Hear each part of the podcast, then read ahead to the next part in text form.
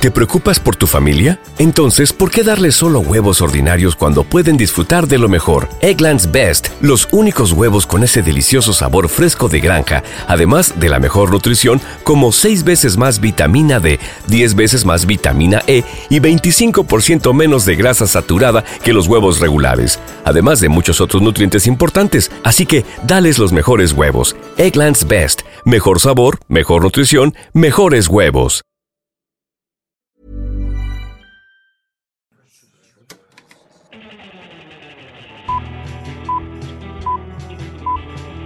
Saca el fanboy que tienes dentro. No tengas miedo de enojarte. Esto es el Club de los Amargados. Sergio, ¿qué hiciste? ¿Qué? ¿Qué hiciste?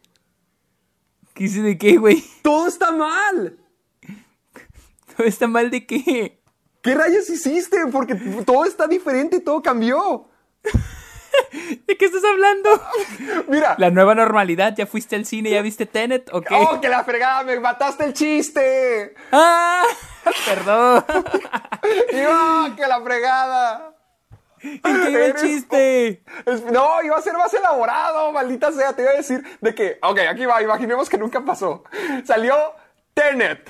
Estamos grabando, maldita sea, y, la- y los dos la vimos. Ah, ya, porque Luego. la vimos los dos. Estamos grabando en domingo por primera vez en milenios. Oh, Ese va a sí, ser el cierto, primer sí, programa cierto. que va a salir a tiempo en quién En, sabe en cuándo. semanas, en semanas. Sí, es cierto. Sí, de hecho, sí lo pensé hoy. Dije, wow, lo vamos a No. sacar el lunes en la mañana. Van a estar Yo muy no me felices. acuerdo de cuándo salió el último programa lunes a tiempo. ¿Cuándo fue la El última primer- vez que creo el que fue, creo que fue el anecdotario.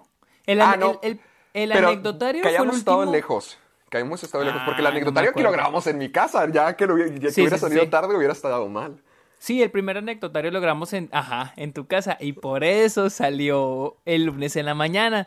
No, no me acuerdo cuál fue el último que salió a tiempo porque lo grabamos en domingo o en fin de semana. Yo, lo, el- yo sé que debe de haber otro, pero la última memoria que tengo es de cuando te estaba contando la de Sonic. Eso fue este año o el pasado. No, ¿Cuál- Sonic se estrena estamos? este año, no me acuerdo. ¡Qué feo! No me acuerdo. Si fue, no, si fue este año. Fue este año, pero Fue creo que se siente ¿no? como el año pasado. Sí, fue por El febrero. 14 de febrero salió, porque yo me acuerdo de haber pensado como que, ay, feliz día de San Valentín. Ahí con, con tu pareja viendo Sonic y al Doctor Huevo. Sí, porque creo que iba a salir el año pasado y fue cuando la retrasaron por lo del Sí, CGI, por el ¿no? diseño, Por el diseño. Ay, ya me acordé. Y una cosa más, hay una cosa más todavía en esta, en esta nueva línea de tiempo que creaste por alguna razón. en esta nueva normalidad, a ver, ¿cuál? Sí. Ya grabé mi primer TikTok. Oh, sí vi, sí vi que tuiteaste. ¿Y cuándo, cuándo va a ser el estreno? ¿Cuándo va a ser el estreno del TikTok? Es que es para la campaña que ahorita tengo con Warner. Ahorita estoy en campaña con Brooklyn Nine-Nine. Entonces, hay varios challenges dentro de la campaña. Y bueno, no, solo lo voy a dejar ahí, lo voy a dejar ahí. Va a ser de Brooklyn Nine-Nine. Y ya lo recibieron, lo tienen que aprobar. Les, a mí, le- a ellos les gustó mucho. Y a- les voy a ser franco. A mí también me gustó. Y te voy a ser franco a ti. También me gustó hacerlo. Me divertí mucho. Oh, te has vu- vuelto, no, te has ido al, Está ahí. Está al mira, del mal. No, no, el mío no es ni de baile, ni... Ay, bueno, de esas clásicas cosas de que pones en Sí, sí, compilaciones sí. de cringe de TikTok. Pero De cringe. es uno que me, que me tomó un, me tomó un ratito, me tomó una media hora hacerlo. Bueno, primero que Ajá. nada porque tuve que aprender a cómo funciona TikTok. Liter- hijo, me sentí bien papá. Literalmente, uno de mis amigos que también hace YouTube, pero ahorita está muy fuerte en TikTok, me, me tuvo que venir a enseñar cómo, cómo se hace. Me ¿Neta? sentí como papá. Sí, sí, sí, ni le A entendí ver, y esa aquí cosa. le pongo reproducir. ¿Cómo se o- marca el tiempo y cómo hago un challenge? No, Espérate, no, no. ¿esa es la cámara frontal o es la de atrás? Ay, sí, ya me está subiendo mucho la edad. Y ya, ya, ya está mi primer TikTok grabado y probablemente esta próxima semana lo van a poder disfrutar todos. Yo siento que, yo siento que sí salió padre y me gustó mucho. Creo que, y creo que va a seguir haciendo, pero no sé de qué, no sé de qué. ¡Wow! El nuevo Héctor, el Héctor TikTokero. Yo, yo siento que voy a terminar horrible eso. recreando escenas de películas. Ya me vi haciendo el Ezekiel 20... ¿Qué? ¿24, 25, 17? No, no, que tu mejor, tu película favorita, ya vi que no, ya vi que Ezekiel no. 25... Seven- Ezekiel 2517. ¿Si lo dije bien? ¿Si lo dije bien? Ah, la traes todo reborjado. Si fuera tu película favorita, lo dirías así seguro. A mí me deben esa trivia, tú y Luisa. No, yo, no, yo, yo sí tengo vida, no estoy tan obsesionado como tú ahí sabiéndome todos los detalles. Ah, pero entonces no es tu película favorita. Es ay, Scott es- Pilgrim, es Scott Pilgrim. Ay, no sé, estoy, estoy pensando y ah, también podría ser La La Land. Es que siento que La La Land podría ser la más, la que más impacto ha tenido en toda mi vida. Fíjate que, nah, yo La La Land, fíjate que La La ¿Cómo Land que ya te estoy diciendo que es la que más ha tenido impacto en mi vida, tú. No, no, nah, no, no. es cierto. Bueno, porque ya lo iba a decir antes de dijera lo de impacto en tu vida. Ah. Este, ah, yo ya La La Land ya le he estado como que ya la he estado superando. No, no me voy a poner en plan de no es tan buena, pero como que ya Típico movimiento como Sergio. que- Pasan cinco meses y. Ah, pues está ok. te recuerdo, han pasado cuatro años desde La La Land. Ay, no, cállate, cállate, cállate. Fue en el Shit. 2016, fue en el Cállate. 2016. No manches, yo estaba, me acuerdo cuando yo estaba emocionado por el tráiler. Sí, yo me acuerdo que la vi como cuatro veces en el cine. Yo también la vi varias veces en el cine. Yo, la única que me faltó de ver La La Land era verla solo.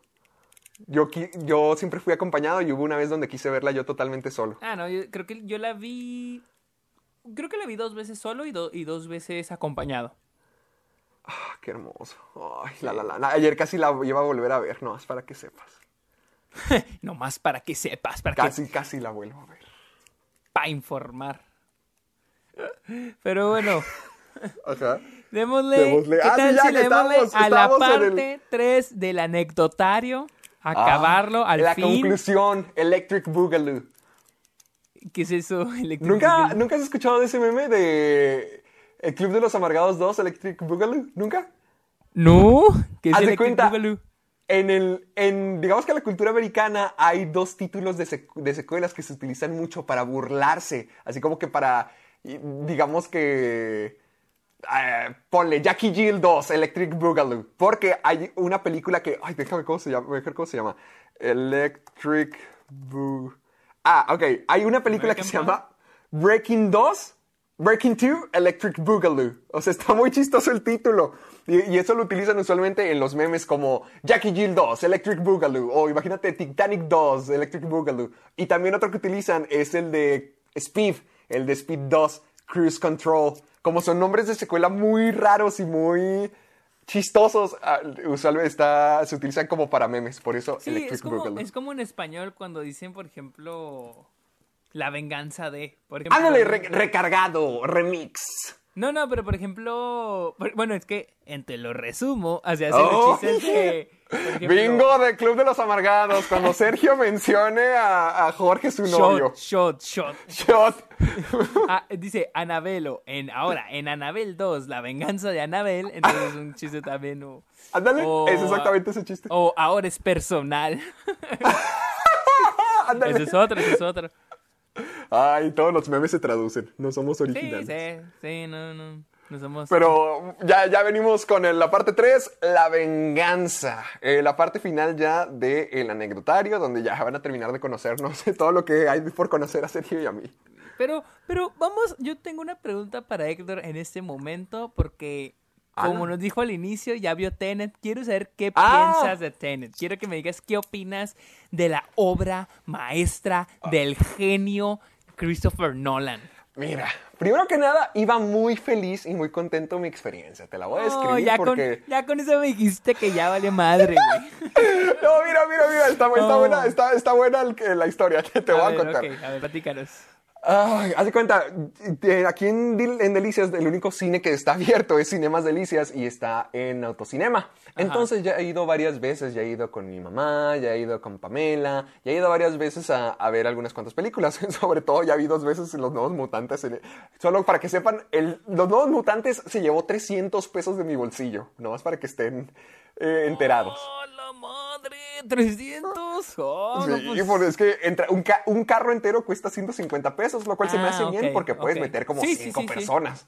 Entonces está bien, pero como yo, yo lo invité, me, me salió muy caro. Yo invité a las dos personas, me salió muy caro.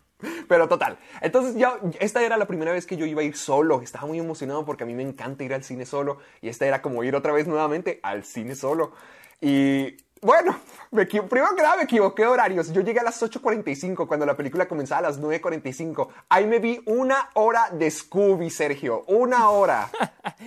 Tu película favorita del año, ¿no? Oh, sí, el gran estreno. El, el- el- el que, el que se fue a streaming e hizo más dinero que Mulan. ¿Hizo más Sí, dinero ¿no? que Mulan? No creo. ¿No? Según yo sí, Ah, según yo había sido un éxito total. O bueno, Box Trolls, digo Box Trolls. Ah, Trolls. Estos- Trolls 2 sí hizo más. que- Trolls sí oí que había hecho mucho, como arriba de 100 millones, pero no sé si arriba de Mulan, porque Mulan todavía no, todavía no dicen exactamente cuánto hizo en taquilla. Todavía no. Ah, ok. Es que no has visto los memes que ya están atacando a Mulan, comparándola con todo lo- el box office de, de todas las películas con la de Mulan. Ah, pues porque a todo mundo le arde que... Porque he visto que a todo mundo le está ardiendo que Mulan haya hecho más dinero que Tenet. Ah, sí, Mulan ya hizo más dinero que Tenet. Ah, en Estados Unidos se cree que sí. Es que a, a Tenet le está yendo mal. Ma- horrible le está yendo en Estados Unidos. O sea, literal hizo 6 millones de dólares este fin de semana. Oh, Ah, shit. sí, Christopher es Nolan la regó. ¿Sí? ¿Eh? Así es. La regó en grande. Bueno, continúa. Te voy a decir porque bueno, también la la, siguió la regando. historia, la historia. Entonces fui bien, bien equipado. Me pedí mis palomitas, me, creo que, que contrabandeé un agua y además hasta me llevé inciensos. Jamás había visto una película en vivo así con inciensos. Me llevé mis inciensos que me encantan, los puse y me puse a ver la película. Dos horas y media después, Sergio ya, ya estaba ansioso porque se acabara.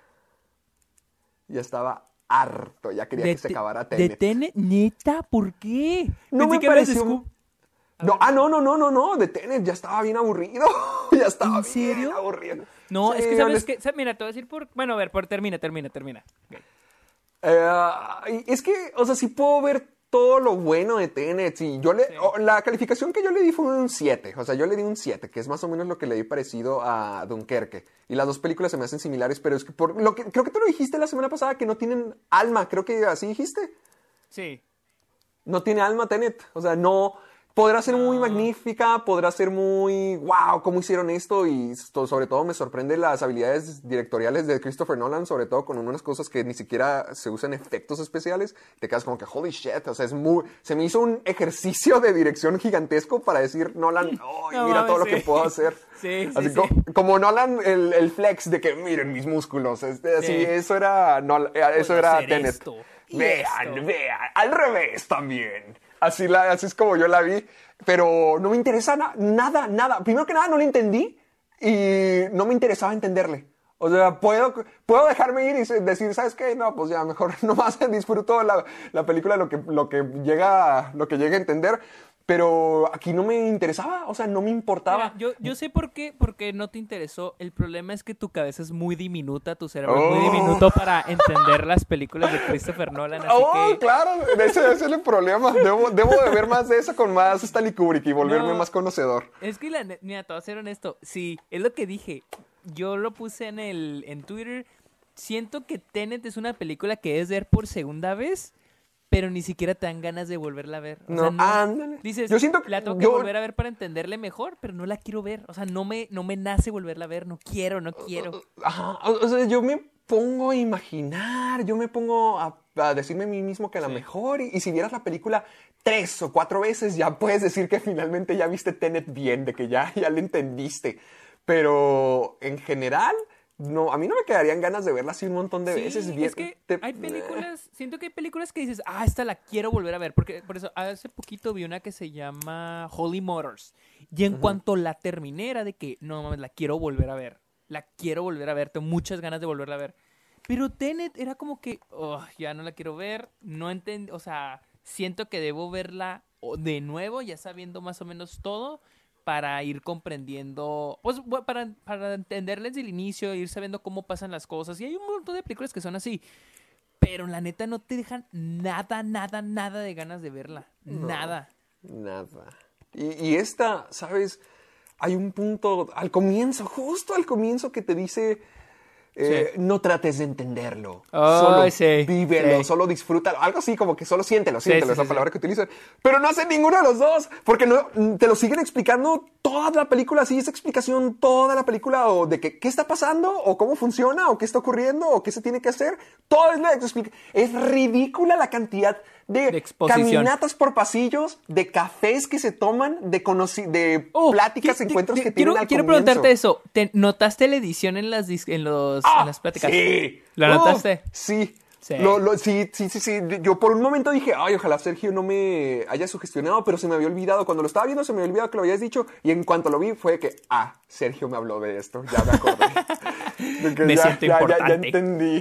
Sí, Sí. porque al comienzo, en las tomas de acción, como quiera, de que cuando están ahí en No, el sí, sí, sí, teatro, claro. como quiera y se, se entiende la urgencia. Pero no manches, toma, toma, toma, toma para tomarte un Corte, café. corte, corte, corte, corte. Sí, sí, sí, sí, sí, sí. sí. Sí, Algo horrible, que bien, horrible. Algo que bien puede quedar en, en, en una sola toma, en un solo plano y que sean los dos personajes tan tan. No, corte, corte a esto, corte a reacción. Y luego las reacciones duran como un segundo, corte a la discusión otra vez. No, está, sí, se me hizo horrible, horrible la O- O, sea, si todo ya era bien, si todo era difícil de seguir, eso te mareaba más como que, ay, ¿qué, qué estoy, qué estoy viendo? ¿Qué, qué le estoy poniendo atención? Sí, demasiado no, rápido. sí. Demasiado, demasiado. No, no, no. O sea, tiempo era hacer una. o- se me- como te dije, una odisea para Christopher Nolan. No manches, qué padre, qué, qué, qué gran director. Y qué increíble que pueda meter toda esta teoría y todos estos conoceres en una película. Pero no, te- no siento que. Es, o sea, el cine puede ser utilizado para muchas cosas, pero Sí, no claro. es como que. No, no le encuentro. Ay, ¿Cómo ponerlo? ¿Cómo decirlo? No, no siento que sea la plataforma para que algo así reluzca o para que uno diga como que, wow, no puedo creer, ya están hablando de esto. Es como que regreso a la parte donde mucha gente dice como que, ay, esto es, así es como la ciencia lo dice, así es como la ciencia... Pero pues no me importa, de hecho las Sí. películas son para eso, para no, para no presentarte lo real, sino un escape, un, una interpretación, una visión diferente. Así que si es como en la vida real, lo avala la ciencia, pues a mí me da, Como a- a mí me da igual. Eh, Ajá, con Inter- eh, justamente con eso me acuerdo mucho. O que fue en Interstellar donde sale lo del hoyo negro. Sí, que... el hoyo negro y que dicen, no, es que es lo más, lo más parecido un- a un hoyo negro un en la vida negro. real, pero... Sí, yo me quedé sí. como que, pues, X, no me, no me importa si. Yo no quiero que sea como en la vida real, yo quiero que sea la mejor versión posible, lo, que, lo mejor que se les ocurra, lo más creativo, lo más interesante, algo así. No. Fíjate que yo, yo le puse 3.5 en Letterboxd y ahorita ¡Yo lo pienso y digo, si la vuelvo a ver, siento que me va a gustar menos. Y siento que siento que el 3.5 fue generoso. Me quedo entre Yo- 3 o 3.5. Yo se lo di 7 por. Y tratando de ser imparcial, pero a mí no me gustó Tenet. A mí no me gustó. Eh, no. No, no, no, no. Te digo, siento es que también siento que como que en nuestra cabeza el hecho de que oh, es de Christopher Nolan es como que Ah, es que, Ya la es que- subimos demasiado. Sí, siento que también la subimos demasiado ya en automático, cuando en realidad. En cuando en realidad no, no, no seguimos sin aceptar, incluso nosotros que ya aceptamos que Nolan no es. A veces le falla, pero seguimos sin aceptar en nuestro subconsciente que Nolan es un ser humano y puede hacer algo malo. Entonces, no sé, siento que todavía Ay. tenemos a Nolan como que en un pedestal, o sea, de que súper no arriba. Sientes que, ¿No sientes que Tenet fue así un fracaso muy grande?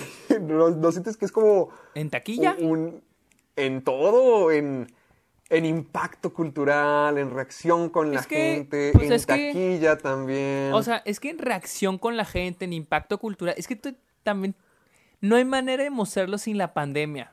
O sea, no sé, no sé cómo hubiera sido si no hubiera habido pandemia y Tenet se hubiera estrenado en las condicio- en condiciones normales. No sé si hubiera impactado, porque ahorita, ahorita no, na- no, no la veo nominada al Oscar, a nada, No, a nada. a na- Probablemente, a nada, probablemente ajá. efectos especiales, pero yo no la veo nominada.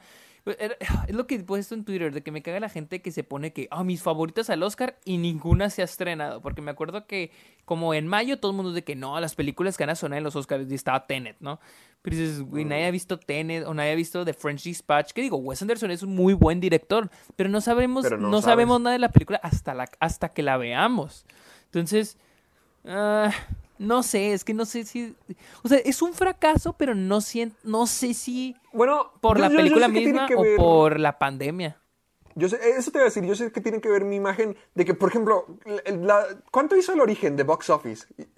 ¿Cómo cuánto habrá hecho? Ah, no sé. A ver, A Inception ver. Box Office. Mira, hizo... ¡Ah! hizo 833 millones. Ah, ya me salió. 833 millones en. Pero vamos a checar. A nivel mundial. Y la, Sí, y la película está costando. O sea, la película apenas logró ser un éxito. O sea, se anda bien. Y es un. Y no, sí, mira, sí, es un Batman, las dos Batmans últimas superaron el billón, Interestelar casi 700 millones. O sea, todas se me hacen como que sí, a pesar de que costaban mucho, se me hace que recaudaban bastante. Y ahorita, ¿cómo, ¿en qué va Tenet? En 240 a nivel mundial. O sea, Ah, no. o sea, no anda tan mal. Honestamente, no anda tan mal. Pero date la idea de que, por ejemplo, Inception en Estados Unidos hizo 292 millones. 292. Ahorita en Estados Unidos, Tenet lleva 36 millones en su cuarto, creo que su cuarto fin de semana. Shit. O sea, ya no la libró. Ya aquí, en- ya aquí en Estados Unidos ya no. Siento que ya. O sea, tendrán que dejarla reposar un rato así de que ni sacarla de. O sea, no sacarla de, de taquilla. Mira, en su primer fin de semana. Es más, en sus tres primeros fines de semana, Inception ya, ya había hecho 130 millones de dólares. O sea, ya Inception hizo 100 millones de dólares más que Tenet ahorita. Pero, pero también te digo, la pandemia, ¿me entiendes? Sí, la, la nueva yo, espero, yo sí eso. tenía la esperanza de que fuera Tenet la película como que nos llevara a todos al cine de regreso y lo que, lo que quería Nolan exactamente, pero creo que los dos terminamos muy decepcionados. Sí, no, pues sí, la verdad. Una decepción, pobrecito Tenet. Pobrecito también Mulan. Pobrecito pero dice que. Ah, no, de eso, de eso hablamos después cuando escuchó, sea... Escucho que Mulan le está yendo bien en, en Disney Plus, pero no sé, no hay, no, no estoy seguro. No, Ojalá y sí, hijo. pero. Pues con toda la publicidad que le hacen, Sergio, métete nomás, sin- pone nomás Mulan 2020 en el buscador de YouTube y te aseguro que te vas a topar con 24 canales diferentes de YouTube aprovechándose poniendo Mulan es basura, Mulan Ya es mediocre, Mulan es una decepción. Literalmente todos los videos que me han salido de críticas de Mulan me han así ese título siempre es una decepción, lo peor de Disney, una basura. Como que ay, la gente le, le gustó tomar provecho de la situación. Ahora, yo no entiendo, yo no entiendo por qué la, la gente dice que es muy mal y que no sé qué, es una excepción. Era la- o sea, digo, ah, o sea, esperan que, o sea, lo dicen como si esperaran algo. Digo, tenemos Dumbo. Ah, Yo, yo pienso que Dumbo es peor. O sea, honestamente, Dumbo es mil veces peor. Mulan, sí es una mala película, es una película gacha, sí está gacha, pero no es el peor live action de Disney. A ver, el ¿cuál es Rey, la- Le- el Rey León. el, Dumbo. Re- el Rey León siento que es mejor, solo es... La sí, Bella el Rey León sí es mejor. Eh. Cenicienta, las dos de esta Maléfica, la, ah, la la la, Yo digo, que está al, yo digo que está al mismo nivel que la segunda película de, de Maléfica.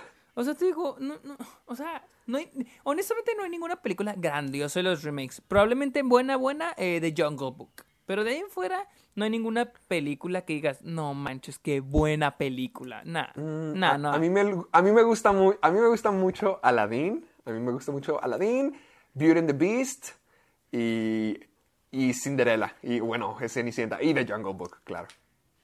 Sí, o sea, te digo, no, no hay una película que digas, wow, qué buena película. O sea, que digas, no manches, esta película de Disney, o sea, de los remakes nuevos, no hay una que digas, wow, buenísima. No, no, no hay. Y ya sabemos. Ese es el problema de que- jugar con nostalgia. Ajá, y ahora ya sabemos que las películas solo están para vender, para que la vean los niños y así, entonces... No, es que es lo gacho, es, yo siento que es lo que ha hecho que Disney haya, haya perdido tanto. Yo siento que ahorita se están enfocando en explotar la nostalgia en lugar de estar innovando o traer cosas nuevas. A mí lo que más me emociona ver de Disney es Soul, que es lo que más, más me y el llama problema es que ya dicen que Chansey se estrena en... Sí, esa es sí, ya, ya vi. Eh, la es, fregada. eso es lo malo de que Mulan tal vez le está yendo tan bien que ya están considerando mandar otra a... Ahora, ustedes díganme, si a Mulan le está yendo mal en, en- en Disney Plus, ¿por qué Disney consideraría lanzar Soul en Disney Plus. Sí.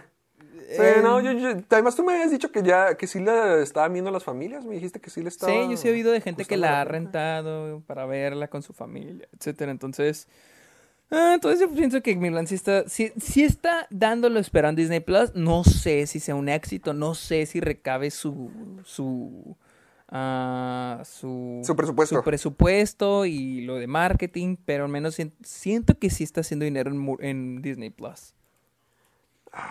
Pero Bueno, pues, como ¿qué- este es el anecdotario- ¿Qué, qué quieres hacer el anecdotario? vamos a aventarnos el anecdotario porque Ah, espera, eh, introducción, también a, la media hora. A la media hora, véntete la introducción tú primero, que no. A, a sé ver, eh, él es el señor, el creador de la nueva línea normalidad de la realidad. Él es Sergio Muñoz.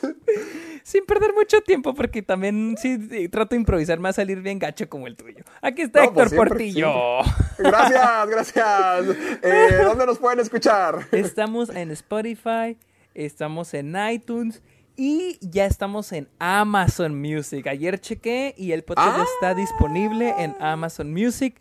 Ya lo pueden checar, ya pueden buscarlo. Y queremos pedirles algo diferente, algo nuevo. Ah, cierto, Queremos que vayan a iTunes y pongan una review. Lo que ustedes quieran, pongan una review. Pueden ser cinco estrellas, cinco de cinco, si creen que somos muy Favorablemente buenos. sería cinco estrellas, algo, algo O bonito. algo 4 bonito. de 5 si podríamos ser Como mejores. O nada más. Entonces vayan a, eso. o vayan a iTunes, vayan, pongan una review, pongan un comentario si quieren. Queremos, queremos a ver si llegamos a los charts también de esa parte. Y solo lo podemos hacer con su ayuda. Con ustedes. Sí, porque eso genera más interacción, genera que los algoritmos nos tomen más en cuenta, así que significaría que no solamente seríamos el número dos de comedia, sino que también podríamos llegar más lejos. Así es. Así que si nos pueden ayudar, si pueden ustedes ir a dejar su review, como dijo Sergio, las cinco estrellas, pues caerían, caerían muy, Oh, muy sí, bien. sí, sí. Así que vayan a iTunes y no se les olvide ponernos una review, eh, ponernos este, una calificación y si quieren ponernos una review, un pequeño comentario. Yo he visto que hay como cuatro y todos muy buenos, dicen que muy buenos, muy graciosos, muy Pues claro, pendejos. pues claro. pues claro, pues claro. Ah, pero bueno. Muy bien. Ah, y utilicen el hashtag soy amargado para cualquier cosa que nos quieran compartir, ya sea sus memes, sus comentarios, sus sugerencias, preguntas, dibujos, fanarts, videos, lo que ustedes quieran, nos lo pueden compartir con hashtag soy amargado. Soy amargado. Así que démosle a la pregunta 33. Kinkis, espera, también te, nomás quiero compartirte a ver si ya la has visto, quería preguntarte algo. La película, una de las películas que más se me antoja ver es Perfect Blue. ¿La has visto? Sí, hace mucho, hace rato la vi, sí está muy buena. A ver, espera, deja ver si es la misma que pienso que es. Es que es, animada. Sí, ya la Es vi, anime. ya la vi, está muy buena. La neta sí está muy buena. Sí, está muy Oh, buena. ok. Perfect. Blue. Shit, sí, le tengo muchas ganas de verla. También Perfecto, otra perfecto. película animada, Akira. Está muy buena. Ah, también esa me falta de ver. Esa estoy bien crucificado por no haberla visto Muy todavía. buena, está muy buena. Pero bueno, démosle. Da, démosle. Va. Número 33. Esto es para Héctor, porque ustedes lo pidieron. Cuéntanos cuando fuiste víctima de acoso por un fan. Mira, yo soy, te sorprendería. Yo soy víctima de acoso a distintos niveles. A distintos niveles. Mira, te lo voy a poner así de simple. Hay. Te, te voy a poner tres niveles. Te, te voy a poner las categorías que ahorita se me ocurren del nivel de acoso que existe dentro de caja de películas.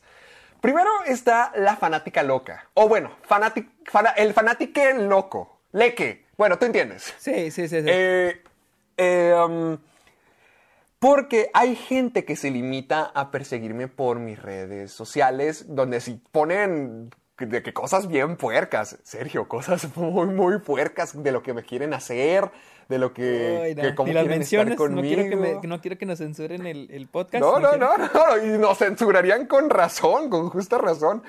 Ese es el primer nivel, que es el, el inofensivo, entre comillas, porque yo, estoy en to- yo estaría en todo mi derecho de decir, no manchen, vean las porquerías que me, que me Sí, claro. mandan, y si se los, se los mostrara, sí estarían sorprendidos de las cosas que me tocan día, día tras. Sí, sí, sí, sí, sí, pero pues hay, hay también comentarios muy bonitos que prefiero enfocarme en esos y estos simplemente los ignoro. Y, me dan miedo, pero es como que bye, o lo bloqueo y bye. Y el segundo nivel es la persona que ya me empieza a exigir y esto sí ocurrió, ha ocurrido un par de veces. Mm, Sí, sí, lo, pero, lo he- creo que sí he visto incluso en Twitter, en YouTube. Sí, sí, sí he visto. Pero, pero hay gente que, o sea, hay gente como siempre que te exige que haz esto, haz esto, haz esto, haz esto, pero no como que, ay, habla de esta película. Sí me toca de que, ay, habla de esta película, habla de esta película durante mucho tiempo, pero hay gente que me sigue en mis redes sociales más personales como Facebook, como Twitter, como Instagram, y me mandan mensajes de que, oye, ¿por qué no me estás contestando? Hubo un tipo que literalmente me reclamó por ya no contestarle. O sea, como que lo saludé una vez y ya, pues ya con eso, porque no, no estoy para saludar a todo el mundo todos los días. Y lo saludé y hablamos y luego ya no le contesté. Y me empezó a mandar mensajes de odio de que no, tú eres malo, pensé que eras un amigo, pensé que eras diferente, la nomás por no seguir sus, sus de cumplimientos, sus caprichos. O sea, si hay muchas personas que se ponen en, no, es que tú vas a hacer esto por mí, tú vas, tú, o sea, como que te tienen una visión de lo que tú eres para ellos y tratan de convertirte en eso. Y si no lo eres o si te rehusas, te les caes del pedestal en el que Sí, tenías sí, y se van en contra de ti. Pero el más feo, el que sí me tocó, y este lo odio, lo odio, y si lo veo, le voy a partir la cara. Ay. En serio. Lo detesto, lo detesto, lo detesto. Hubo una persona, yo estaba grabando, era, era a lo mejor y lo viste alguna vez, yo me salí a mi, al techo de mi casa, estaba escuchando canciones de Steven Universe porque me quería relajar. Simplemente quería estar ahí, subí todas mis cobijas, subí eh, eh, mantas y ahí estaba relajado. Entonces empecé a grabar como que mi situación, de que miren cómo estoy, aquí estoy en el techo, chile, la, la, la. Pero entonces, eh, ya cuando me metí esa noche, empecé a checar mensajes y un tipo me había mandado un mensaje de que ya sé dónde vives. Y yo ah, como no que, seas payaso, neta. Sí, sí, sí, sí, sí, Ay, así me lo mandó, ya sé dónde vives. Y yo me quedé como que, ¿qué? No manches. Y luego me metí a su perfil y me di cuenta de que trabaja cerca de mi casa. No voy a decir en qué ni dónde, ¿Por dónde, eh, pero espera, que ¿por dónde trabaja te lo mandó el mensaje? Por Instagram, Ah, ok. por mensaje. Haz de cuenta, pero en, en los de, en, es- los de que son por solicitud, los que tienes, te Sí, tienes sí, que sí, meter sí, para ¿cuál que te es? lleguen. Sí, sé cuál es. Sí, los que aceptas. Haz de cuenta, yo me meto a ver ahí varias veces las cosas que me mandan. Y a veces ahí llego a aceptar gente, llego a aceptar, contestar comentarios, lo que sea. Y este me lo mandó por ahí. Entonces no vio que lo vi, pero yo sí lo vi. Y me metí a su perfil y trabaja en, en unos recorridos cerca de mi casa. Y, me, y es cuando me di cuenta como que, shit, sí identifica la zona, sí, sí, sí lo dice en serio. Y ya me había, y chequé los mensajes y ya me había mandado mensajes desde hace un año. Desde hace un Oh, año Y no los habías visto. y no los había visto. O sea, el tipo me estaba mandando mensajes Sí. durante un año constante, ¿Qué yo sin ver nada. Nada, nada, nada, nada. Y lo vi y me mandó esos mensajes y fue de que, hijo de fruta, púdrete. O sea, no le contesté nada, pero me, sí, me entró un miedo terrible. Sí, pues y- claro. Porque un- o genuinamente no sé, o sea, uno no sabe de que nada, no nos va a pasar, pero quién sabe, como que se nos olvida de, de decir, no, estamos seguros todo el tiempo, pero no, puede haber cualquier loco en la calle que diga, de aquí soy o aquí este es mi momento, sobre todo porque vi sus fotos y se veía ido y se veía destrozado total y créeme, me, me- sí me dio mucho, No mucho miedo. Entonces, desde, desde entonces me dio miedo, me daba miedo. Bueno, en ese momento, durante como una semana, me empezó a dar miedo estar en mi apartamento solo. Sentía que en cualquier momento Sí, sí, sí.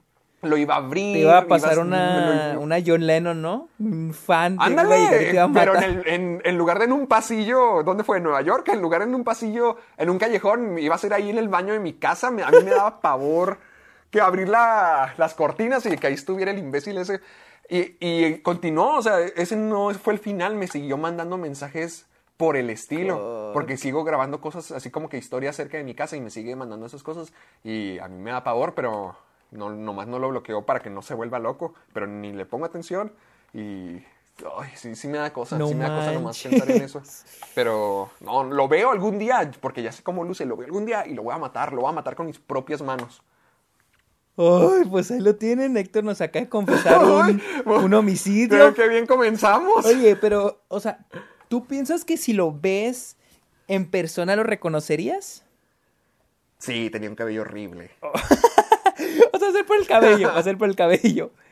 O sea, sí, sí, sí, sí, sí, así parecía. Parecía. eh, Panda está de regreso. Más o menos. No Así, manches. con un, No, imagínate que ahorita estaba escuchando el podcast y ya, ya tachando todas las fotos de mías de su pared, así ya tachándole los ojos. Y gritando, gritando en ese momento y golpeando una pared. Dale, ¡ay, no! Ya, la siguiente. Bueno, número 34. Nuestra opinión sobre los youtubers son lo peor del mundo. ¡Ah! Ajá, ajá, ajá, te escucho. ¿No te crees? A ¿A quién va primero, infeliz? Estoy jugando. Eh, tú, tú primero, porque tú, me acuerdo que cuando leí la pregunta, tú sabes como que sí, sí, sí, que tengo yo una opinión sobre youtubers. Solo Ok, ok, odio. Y que, ok, güey, tú eres No, un no, youtuber. no. A, a mí, a mí me encanta. O sea, me imagino que se refieren con cine, refiriéndonos a lo que. a la temática del que, yo programa. creo que sí. A mí me encantan los youtubers de cine porque de hecho gracias a youtubers de cine es que yo estoy aquí. Yo solía ver eh, Jeremy Jones y Chris Tuckman cuando, eran, cuando estaban en prepa y en secundaria y los veía todo el tiempo. De, ahí surgía mi interés de analizar, de ahí surgió mi interés de analizar películas, de platicar sobre películas, de interesar más, de generar una opinión, no solo verla. Porque ya veía películas. Yo, yo ya he contado la forma en que comencé a ver más películas, de que me daba maratones, pero fue gracias a, a los reviewers de eh, YouTube que me empezó a llamar mucho, mucho, mucho la atención el generar mi propia opinión. Y al final de cuentas creo que para eso estamos nosotros, porque no somos críticos profesionales, Sí, no, pero eso no ajá. nos hace tarados. O sea, pues, pues, uno puede armar su argumento, Sí, al claro. menos yo sé, sé que yo, Gaby Mesa, eh, eh, bueno, va- varios de mis amigos sí, sí nos tomamos el tiempo como que, a ver, ¿qué significa todo esto? Pensémoslo, ¿por qué? O sea, nos tomamos el tiempo para generar, si no es la, digamos que la calificación objetiva de como los estándares del arte, del cine lo podrían esperar, mm, lo hacemos de una manera en que digas, chet, esto tiene sentido, o, bueno, esto está bien fundamentado, esto tiene, tiene, tiene ya veo por qué piensa así, o sea, con eso.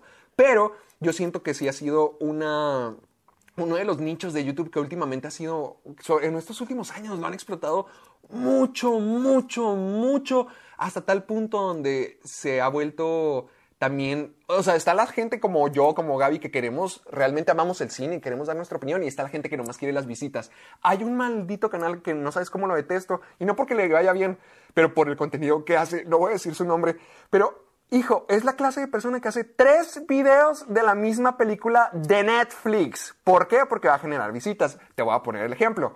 Eh, lo bueno y lo malo de 365 días. Las curiosidades de 365 días. La controversia de 65. Mm, las cosas que no viste de 365 días. Oh, no, final explicado. Es lo bueno, Uy, lo malo. finales- los curiosidades, finales y explicados, Final explicado. Y, y lo hacen de. Y lo hace de películas cualquiera. O sea, ¿cuál fue? El stand de los besos. Porque estaba bien complejo el final. Es que sí estuvo complejo, güey. Yo no entendí ni Pues mal. sí. Yo, yo no entendí cómo es que van a continuar. Yo no entiendo cómo ver una Pero- tercera, pero bueno. Eh, no, es la gran. No, pues ya te. No, sí tenía razón el tipo. Que ojalá lo explique en su video. Bueno, yo, yo, ¿tú no tienes un, un youtuber que odies o que digas no me gustan sus videos o algo así? No, porque. No, ma- no más los, los que son muy clickbait. Eh, También eso lo quería agregar. Los que tienen así de que eh, el círculo rojo, la flecha, o de. Así, por ejemplo, lo que. Igual, lo mismo, el concepto mismo que te acabo de decir, de que lo que no viste, lo que se te ocultó, o, o el gran secreto, el gran misterio de. Y al último termina los con algo lo- que no. lo- Ajá, a, a mí me gustan los que son de que hacen su propio análisis o hacen su propio argumento, te tratan de convencer con, con razón o por comedia o lo que sea, o te dan una perspectiva de la película. Pero los que son así de amarillismo por generar visitas, sí, podrán, se pudran, se pudran. Yo, mira, honestamente, cuando yo veo videos de YouTube de cine es como de, para mí de entretenimiento más que nada. Por eso yo cuando veo, busco videos de... ah, ah, Cuando hablo, hablando de reseñas, ahorita hablo de los videoensayos y todo eso. Cuando hablo de, de- de reseñas, pre- prefiero leer las escritas, ya por críticos críticos. Pero cuando busco en YouTube es cuando quiero entretenerme y quiero ver una crítica para nomás para reírme. Por ejemplo, honestamente Chris Stockman no se me hace un buen crítico. O sea, da- do- A, a mí ahorita ya no, pero antes sí. Antes porque siento que, siento que tiempo ahorita siento que no. el tipo ya nomás está burlando de la película y nomás hace sus ademanes de que se queda en silencio y lo pone sus caras. Y, y la primera vez que vi sus videos era que jaja, qué risa, jaja, qué risa. Con el tiempo me empezó a cansar y después empecé a pensar, es que el tipo en realidad no da ningún argumento. Ni siquiera está diciendo por qué está mal, nada más está burlando de la película. Por eso se la pasa hablando de películas malas, películas viejitas, como la de Gory. Por ejemplo, yo es el único güey que he visto que ha hablado de Gory, la de John Sí, Travolta. él, él tiene la, él tiene también la sección de Hilariosity, que habla de Sí, ajá, exacto. Y- malas, y, te digo, no voy a decir, ah, es muy mal youtuber. O sea, hace, o sea, a mí a veces me hace reír, me entretiene. Y yo veía a Christoph por eso. Porque Christoph, Christoph me daba risa. Honestamente no me lo tomo en serio. No me tomo en serio lo que dice, no me tomo en serio su, su opinión, honestamente, no me la tomo en serio porque ni siquiera tiene una estructura. Sus videos están horriblemente editados, pero, pero me daba risa cómo se burlaba de las películas, más de las películas mexicanas. Me daba risa, me entretenía, pero yo honestamente no, no, por, por lo mismo que tú dices, porque muchos youtubers es como que se enfocan más en las visitas, en likes, en, com- en compartidas, en manita arriba, o sea, entonces es como que, mm, como que se están esforzando más por la audiencia, a veces por el, tú mismo dices, por el clickbait, etcétera. Entonces cuando yo busco un youtuber para, para una crítica, es como que buscar una película mala para ver cómo destrozó esa película mala. Por eso me gustaba ver a Christoph cuando habla de películas mexicanas. Porque también, también, en realidad, ver a alguien, o sea, ver el video de una película buena cuando ya sé que es buena, eh, va, uno, o no, me va a aburrir porque ya sé lo que decir, o dos, si dice lo contrario, voy a estar de que, no, la película es buena, no, tienes, no estás mal, entonces me voy a estresar y mejor no. Y los videoensayos, a mí me gusta, a mí sí me Mm, gustan, por ejemplo, los de Film Riot. Me gustan mucho los videoensayos de ellos. A veces me gusta nomás buscar videoensayos de así random. Busco algún tema en YouTube y ya a ver, ya a ver qué sale. Ya si me va gustando lo sigo viendo, si no me gusta lo quito, pero sí me gustan mucho ver los videoensayos, ya sea de ya sea de como que la película de manera teórica o de las películas de manera técnica. Me gusta mucho porque también me gusta aprender lo que estoy viendo o aprender yo que quiero ser director de cine, qué cosas puedo hacer, qué cosas puedo cambiar, qué cosas puedo añadir. Entonces, siento que también los, videos, los videoensayos se me hacen muy padres. Mm, no tengo un youtuber favorito. Solo te, solo te lo resumo, pero porque siento que no.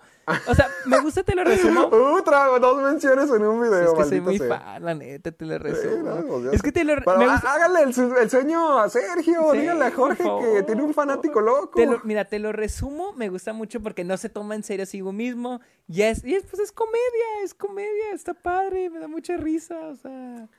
Me, gu- me la A- neta a me gusta mí- mucho, te lo resumo. Ah, yo el que quisiera, eh, bueno, que recomendar sería a Lindsay Ellis. A mí me gusta mucho ella. Ah, hijo, solía- ¿quién es? Lindsay Ellis es, es- solía estar con el Nostalgia Critic. ¿Alguna vez has escuchado el crítico de la Mm, nostalgia? No, no, no, no, no. Bueno, a ver, déjame te paso. No, es para ya, le estoy buscando, de hecho sí. ya la encontré en YouTube. Busca, busca el del Hobbit. Tiene una trilogía del Hobbit. De hecho, hasta logró contactar. Tiene una trilogía de lo que salió mal con el Hobbit y todo, todo, todo. Y ella es muy, muy buena. Ella te gustaría demasiado. Y siento que a todos les gustaría mucho. Chequenla. Ella es experta así, haciendo análisis y ensayos. Ah, y ya ok, eso voy a se- buscar unos. Yo, yo, les recom- les recomiendo Zoom F7. Ellos tienen Ah, sí. muy buenos videoensayos y me gusta mucho porque se nota que están preparados, ellos mismos están las fuentes, los libros que leyeron para prepararse para el tema y se, me- se me hace muy, muy, muy padre. Este... Mm, a- habla, a ver, y afuera del cine, fuera del cine, ¿qué youtubers? son? Mira, por ejemplo, Dross, te voy a hablar de Dross. Ay, maldita A sea, cómo mí te me encantaba Dross, me gustaba muchísimo. No, yo estaba, me volvía loco Dross en prepa. O sea, era de que, no Ajá. mames, o sea, me encantaba Dross. Pero honestamente siento que en, en los últimos meses se ha vuelto ya clickbait. Honestamente. Porque se, se te hace que sigue las tendencias Sí, de lo que sí, ocurre. sí, sí. Tema que ocurre que se hizo popular, tema que ya lo habla. Y literal, el de la chava, había, hubo un video que hizo de, de, de una chava, no me acuerdo. No, mentira, el del Canal 5, cuando empezaban a poner el Ah, el de los Sí, comerciales. o sea, sí. vi el video y era de que literal puso lo que ya todos sabíamos de, de lo que está pasando. No, pero Porque, por ejemplo, con ese lo explicó, explicó por qué estaba pasando. No, yo no, no, no, no, literal, yo lo vi y explicó lo que todos sabíamos, o sea, de que... o- o, más bien- ah, no, es- más bien- yo, yo estoy pensando en el de Michael Jackson, Ah, perdón, no, no. en el de Ayuwoki. No, haz de cuenta que ex- no explicó nada, en realidad sacó las teorías de todo lo que todos creíamos, de que era un güey que estaba bromeando o de que tal vez era para generar likes, o sea, literal lo que todos nos suponíamos, no aportó nada nuevo, simplemente como todo el mundo está hablando de eso, hizo un video de eso. También creo que y también hubo de, de otra cosa, estoy seguro de otra cosa que se hizo viral por una... De Ay, el de Glee también se me hizo como que... mm, escuché güey, ese no, no, como que no era el... mo- O sea, se sintió muy clickbait eso. Y antes, y me gustaba yo- mucho el Dross de antes porque... Bueno, no he visto ya últimamente tantos videos, pero esos, o sea, antes no me topaba con ese tipo de cosas. Y antes me gustaba mucho porque te enterabas de cosas que no, que no sabías o cosas más, este, underground, o sea, cosas más difíciles de las que te enterabas nomás por Dross. Entonces, y ahora no, siento que es mucho clickbait. Mm, ok. Pues, mira, yo soy fanático de Dross desde que estaba en secundaria. Yo veía los Dross juega. Ah, sí, muy los- buenos. Sí, lo- los rankings que hacía, así como que el siete videojuegos que a todos les gustan, pero a mí no, o sea, cositas así a mí me gustaban mucho. Y luego hi- hizo los videos de política y esos, uff, me gustaban incluso más. No entendía nada, no sabía quién era Chávez, no, no sabía quién era Nicolás Maduro, pero me gustaba mucho verlo, o sea, se me hacía simplemente poderoso verlo en pantalla. Se me hacía muy... y, ¿Cómo se llama? Así muy impactante, o sea, me, me gusta mucho y me hacía mucho reír. Estaba obsesionado. Realmente, Dross es una de las personas que más admiro en todo el mundo por todo lo que ha logrado. Yo lo he acompañado Sí. desde secundaria que escuchaba, no, yo quiero algún día llegar a publicar mi libro. Y fuck, pues tómale que ya los publicó.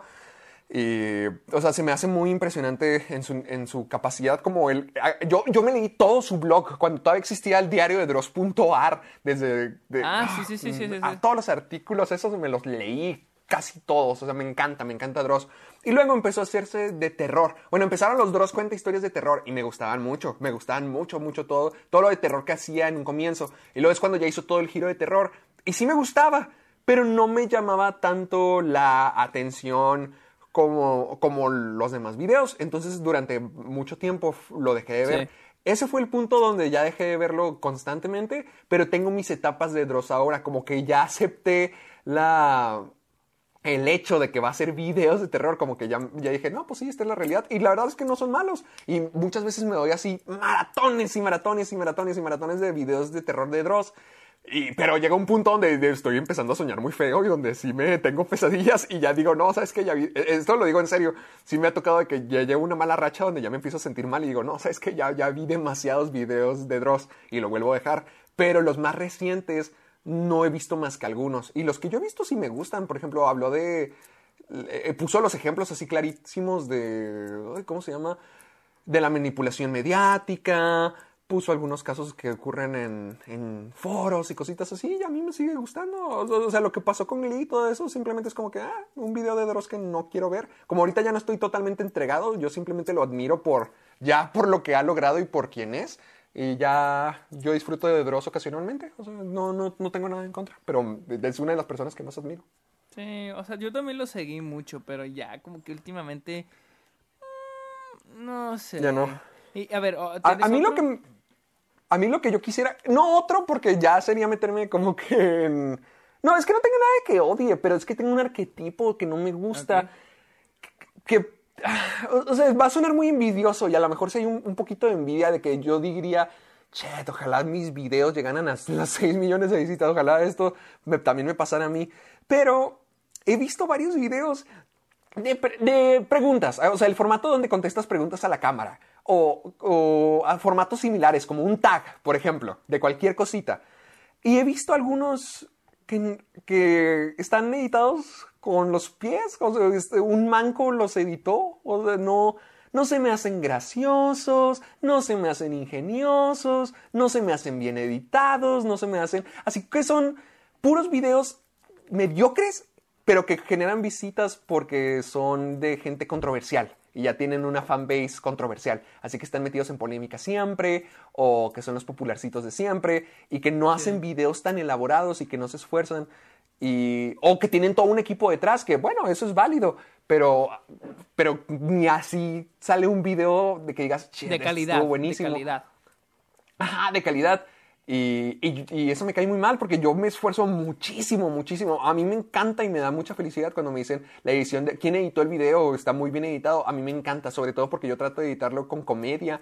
Y, y se me ocurren un ah, yo La parte más creativa para mí es la parte donde edito mis videos porque se me ocurren varios chistes cuando estoy escribiendo, se me ocurren más chistes o más ocurrencias cuando estoy grabando y se me ocurren todavía más cosas cuando estoy editando. Entonces ver que hay gente que ni se esfuerza y que solamente por ser quienes son, sin tener que hacer la gran cosa o sin tener que pensar el mejor chiste, llegan súper lejos. O sea, eso sí, se me hace muy... Sí, sí, sí, lo que, vi- sí lo he visto. O sea, sí, sí. sí, sin mencionar nombres, pero... Sí, sin mencionar Sin nombres. mencionar Sí, pero esos son los que me, que, que me molestan a mí, al menos. Ok, vamos a la siguiente pregunta. Un hot take. un hot take de lo que tú quieras. De, de que tenga que ver con Sí. media. Puede ser música, Sí. pueden ser libros, pueden ser películas. Yo tengo ahorita Yo sí uno. tengo el mío. Yo, yo tengo algunos, pero ahorita tengo uno en mi cabeza. O sea, si no, sí los diría todos. Yo también tengo, yo debo tener varios, o sea, de- bueno, de tener muchos Sí, con yo todo tam- lo yo que también, me han odiado a veces también. en internet. Pero hay uno que quiero A poner a la mesa, que a lo mejor no me puedes decir porque creo que no lo has visto, pero al menos creo, a lo mejor y sí. A ver. a ver. Y ya- creo que ya lo mencionamos en el programa. Jim de The Office es un muy, muy mal personaje. Es horrible personaje. Ok, ¿por qué? ¿Por qué? ¿Por qué? ¿Por qué? Jim es uno de los personajes más queridos de toda la serie. Te estoy hablando de al, al nivel de Michael. Sí. Siento que Michael es el más querido de todos. Siento que Jim está junto con él. o a siento- veces siento- para mucha gente lo supera. Siento que sé a dónde vas, pero ok, a ver, termina. A mí se me hace el cretino. Jim se me hace el cretino más grande del mundo. El más Oh, grande. Porque mira, y, es que no es culpa de John Krasinski ni como que de, de los escritores, pero es que ese es el personaje de Jim. Porque todos los personajes son muy, muy, muy caricaturescos y muy raros. Y todos se alocan y todos, mientras que la serie va decayendo, se ponen más locos todavía. Y Jim es exactamente su personaje, es ser como el que no quiere participar en nada, el que no está feliz nunca, el más normal de todos, digamos que es el nosotros de, de The Office, la persona normal.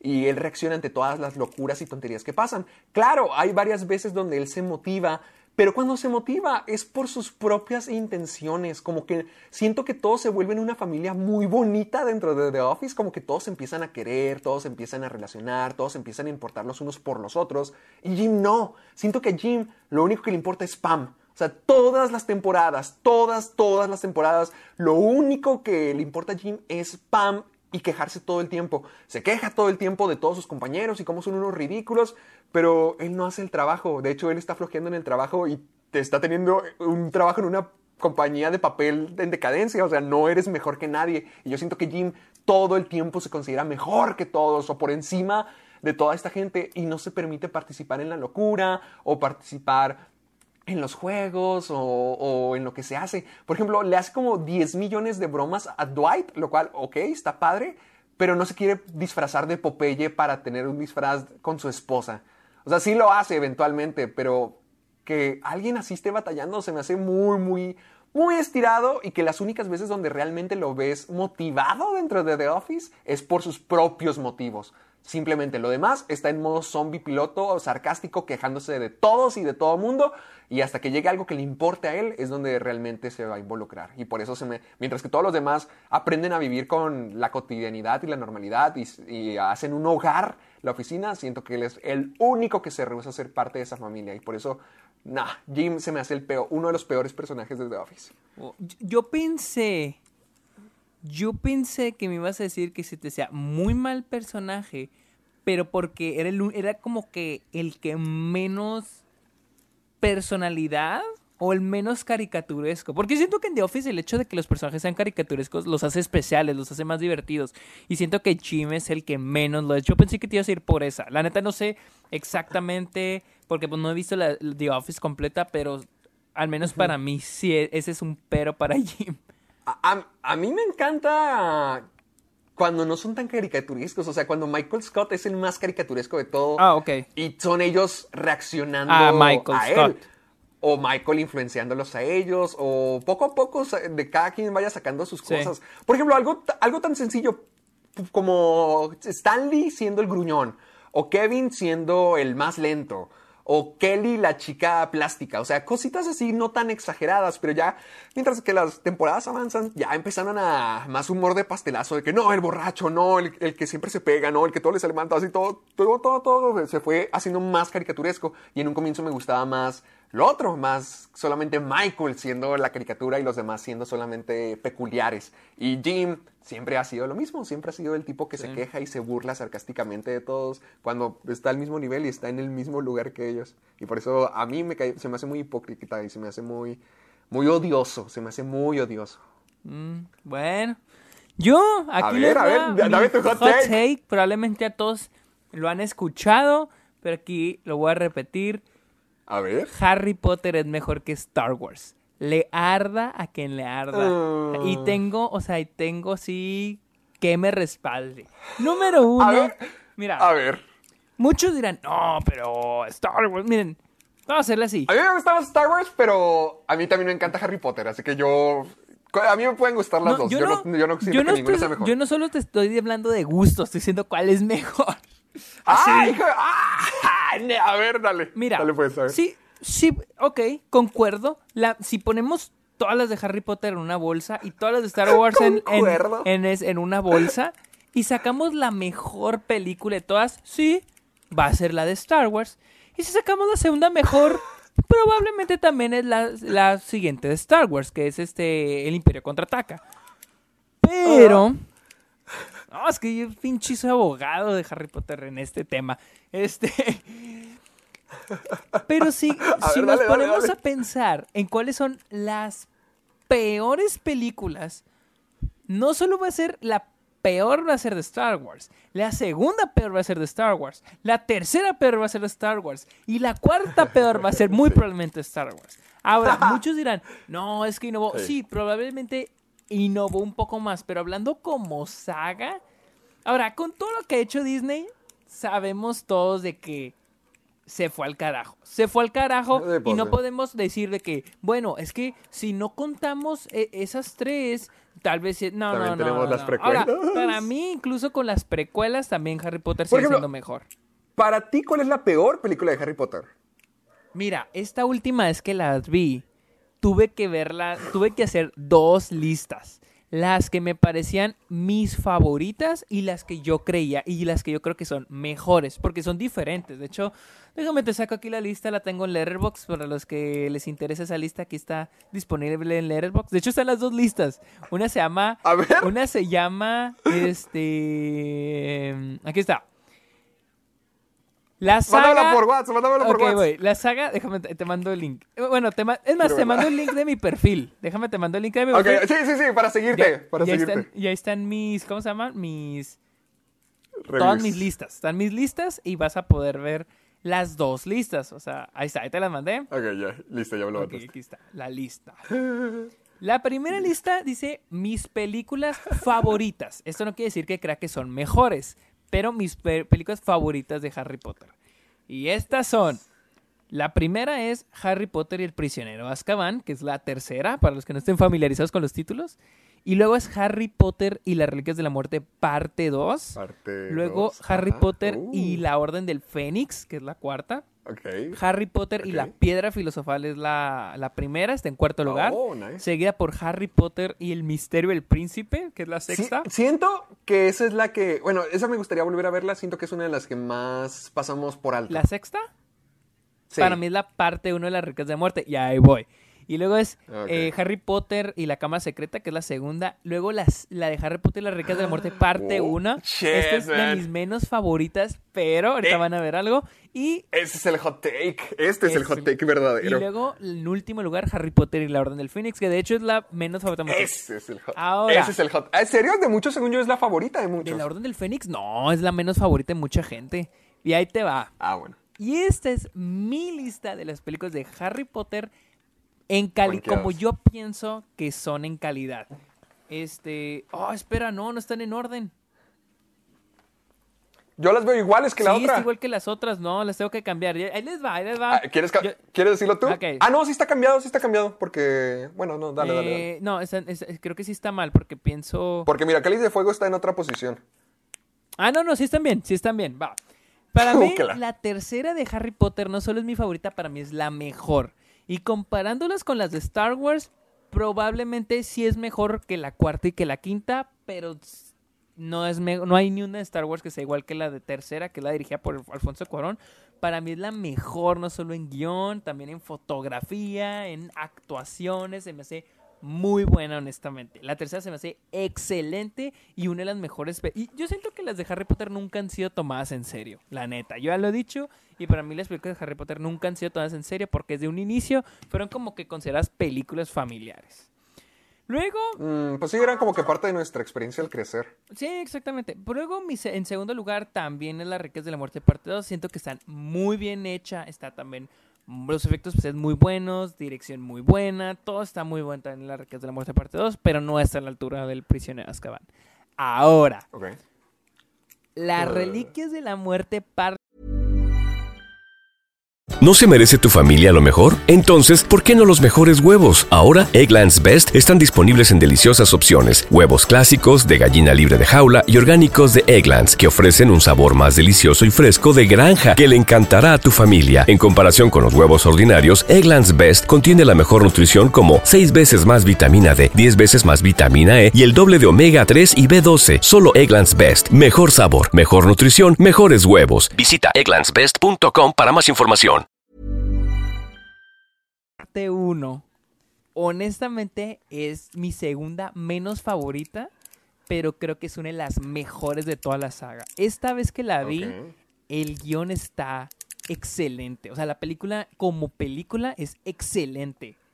O sea, en serio, wow, sí está buenísima. Honestamente está muy, muy, muy bien hecha. Y digo, no, como nunca lo, o sea, como no, jamás me di cuenta de eso. Y luego la sexta, que también está entre mis menos favoritas, siento que está muy, muy buena. La fotografía es excelente. Es más, la sexta para mí es donde todos, todos los, todos actúan. Es como que la, la película donde todos actúan mejor. O bueno, los chavitos. Excepto Daniel Radcliffe. Daniel Radcliffe es el único que no me gusta cómo actúa ahí. Pero todos los demás siento que actúan volver a ver esa excelente. película. Eh, y, y es gracioso porque bueno, también está la, la, la, el- la piedra filosofar. Y luego la orden del, digo, perdón, la del cáliz de fuego es una de mis favoritas. Pero esta es que la vi, sí se me, sí se me bajó. O sea, la neta sí era de que, oh, sí. ¿Qué es lo que ya no falla te gustó? El guion. Es que yo, para mí el guion es como que lo primordial. Y en la cuarta sí falla gacho el guion. O sea, yo- mira, yo lo mencioné la otra vez, mi problema con Curious y es de que no hay causa-consecuencia. Y, y creo que las de Harry Potter como que la mitad sí hay causa-consecuencia y la otra mitad no. En una mitad falla el guion y en el otro no. Por ejemplo, en, por ejemplo, la parte 1 de las reliquias de la muerte. Lo que ves en la última escena es lo que los llevó ahí. O sea, cada escena los lleva ahí, los lleva ahí. O sea, esta escena lleva esto, esta escena lleva esto, esta escena lleva esto. Esto es, es- eso es Ajá. función del guion. Y por eso la parte 1 de las reliquias de la muerte se me hizo excelente. O sea, se me hizo súper buena. O sea, digo de que no mames, o sea, está súper bien escrita esta película. Y en el Cáliz de Fuego, no. En el Cáliz de Fuego las cosas de repente aparecen. O sea, ya, ah, ok, sigue esta prueba. Y luego, bueno, tienes que hacer esto, pero ahora se presenta el, el- baile de invierno. Y bueno, para, ahora tienes esta prueba. O sea, las cosas no llevan de una cosa a la otra. De hecho, llegamos al final solo porque están las tres pruebas. Pero si no hay tercera prueba, ent- entonces no hay manera de llegar a la conclusión de la película. ¿Me entiendes? No hay una causa, consecuencia. O sea, no hay. Este, esta escena lleva esta cosa y luego esta escena lleva esta otra. sí, y esta escena lleva- sí, creo que ya, y ya en te el, entendí. te en el cáliz de fuego pasa eso, o sea, no hay una, no hay algo que lleve a otra cosa, ni esto que lleve a otra, simplemente las cosas pasan porque tienen que pasar por el guion, porque, ah, son la, la prueba de los tres magos, ahora sigue la tercera prueba, pero no hay nada que nos lleve ahí. Es, en eso me falló, la seguí disfrutando mucho, pero en eso me falló. Y también la que creo que es la más mala es la Orden del Fénix, porque también pasa lo mismo, pero peor. Pasa horrible. O sea, se me hizo como que está la escena, o sea, literal cuando llegan al tercer acto, el tercer acto aparece de repente. literal, aparece de repente, que es cuando están haciendo los exámenes y este Freddy y George empiezan a lanzar los cohetes y lo salen todos y lo Harry se desmaya y lo empieza a ver a Sirius, ¿no? No hay nada, o sea, lo único que nos introdujo eso de que Voldemort se mete a su cabeza es lo de la serpiente, cuando ve al papá de Ron que lo está atacando la serpiente.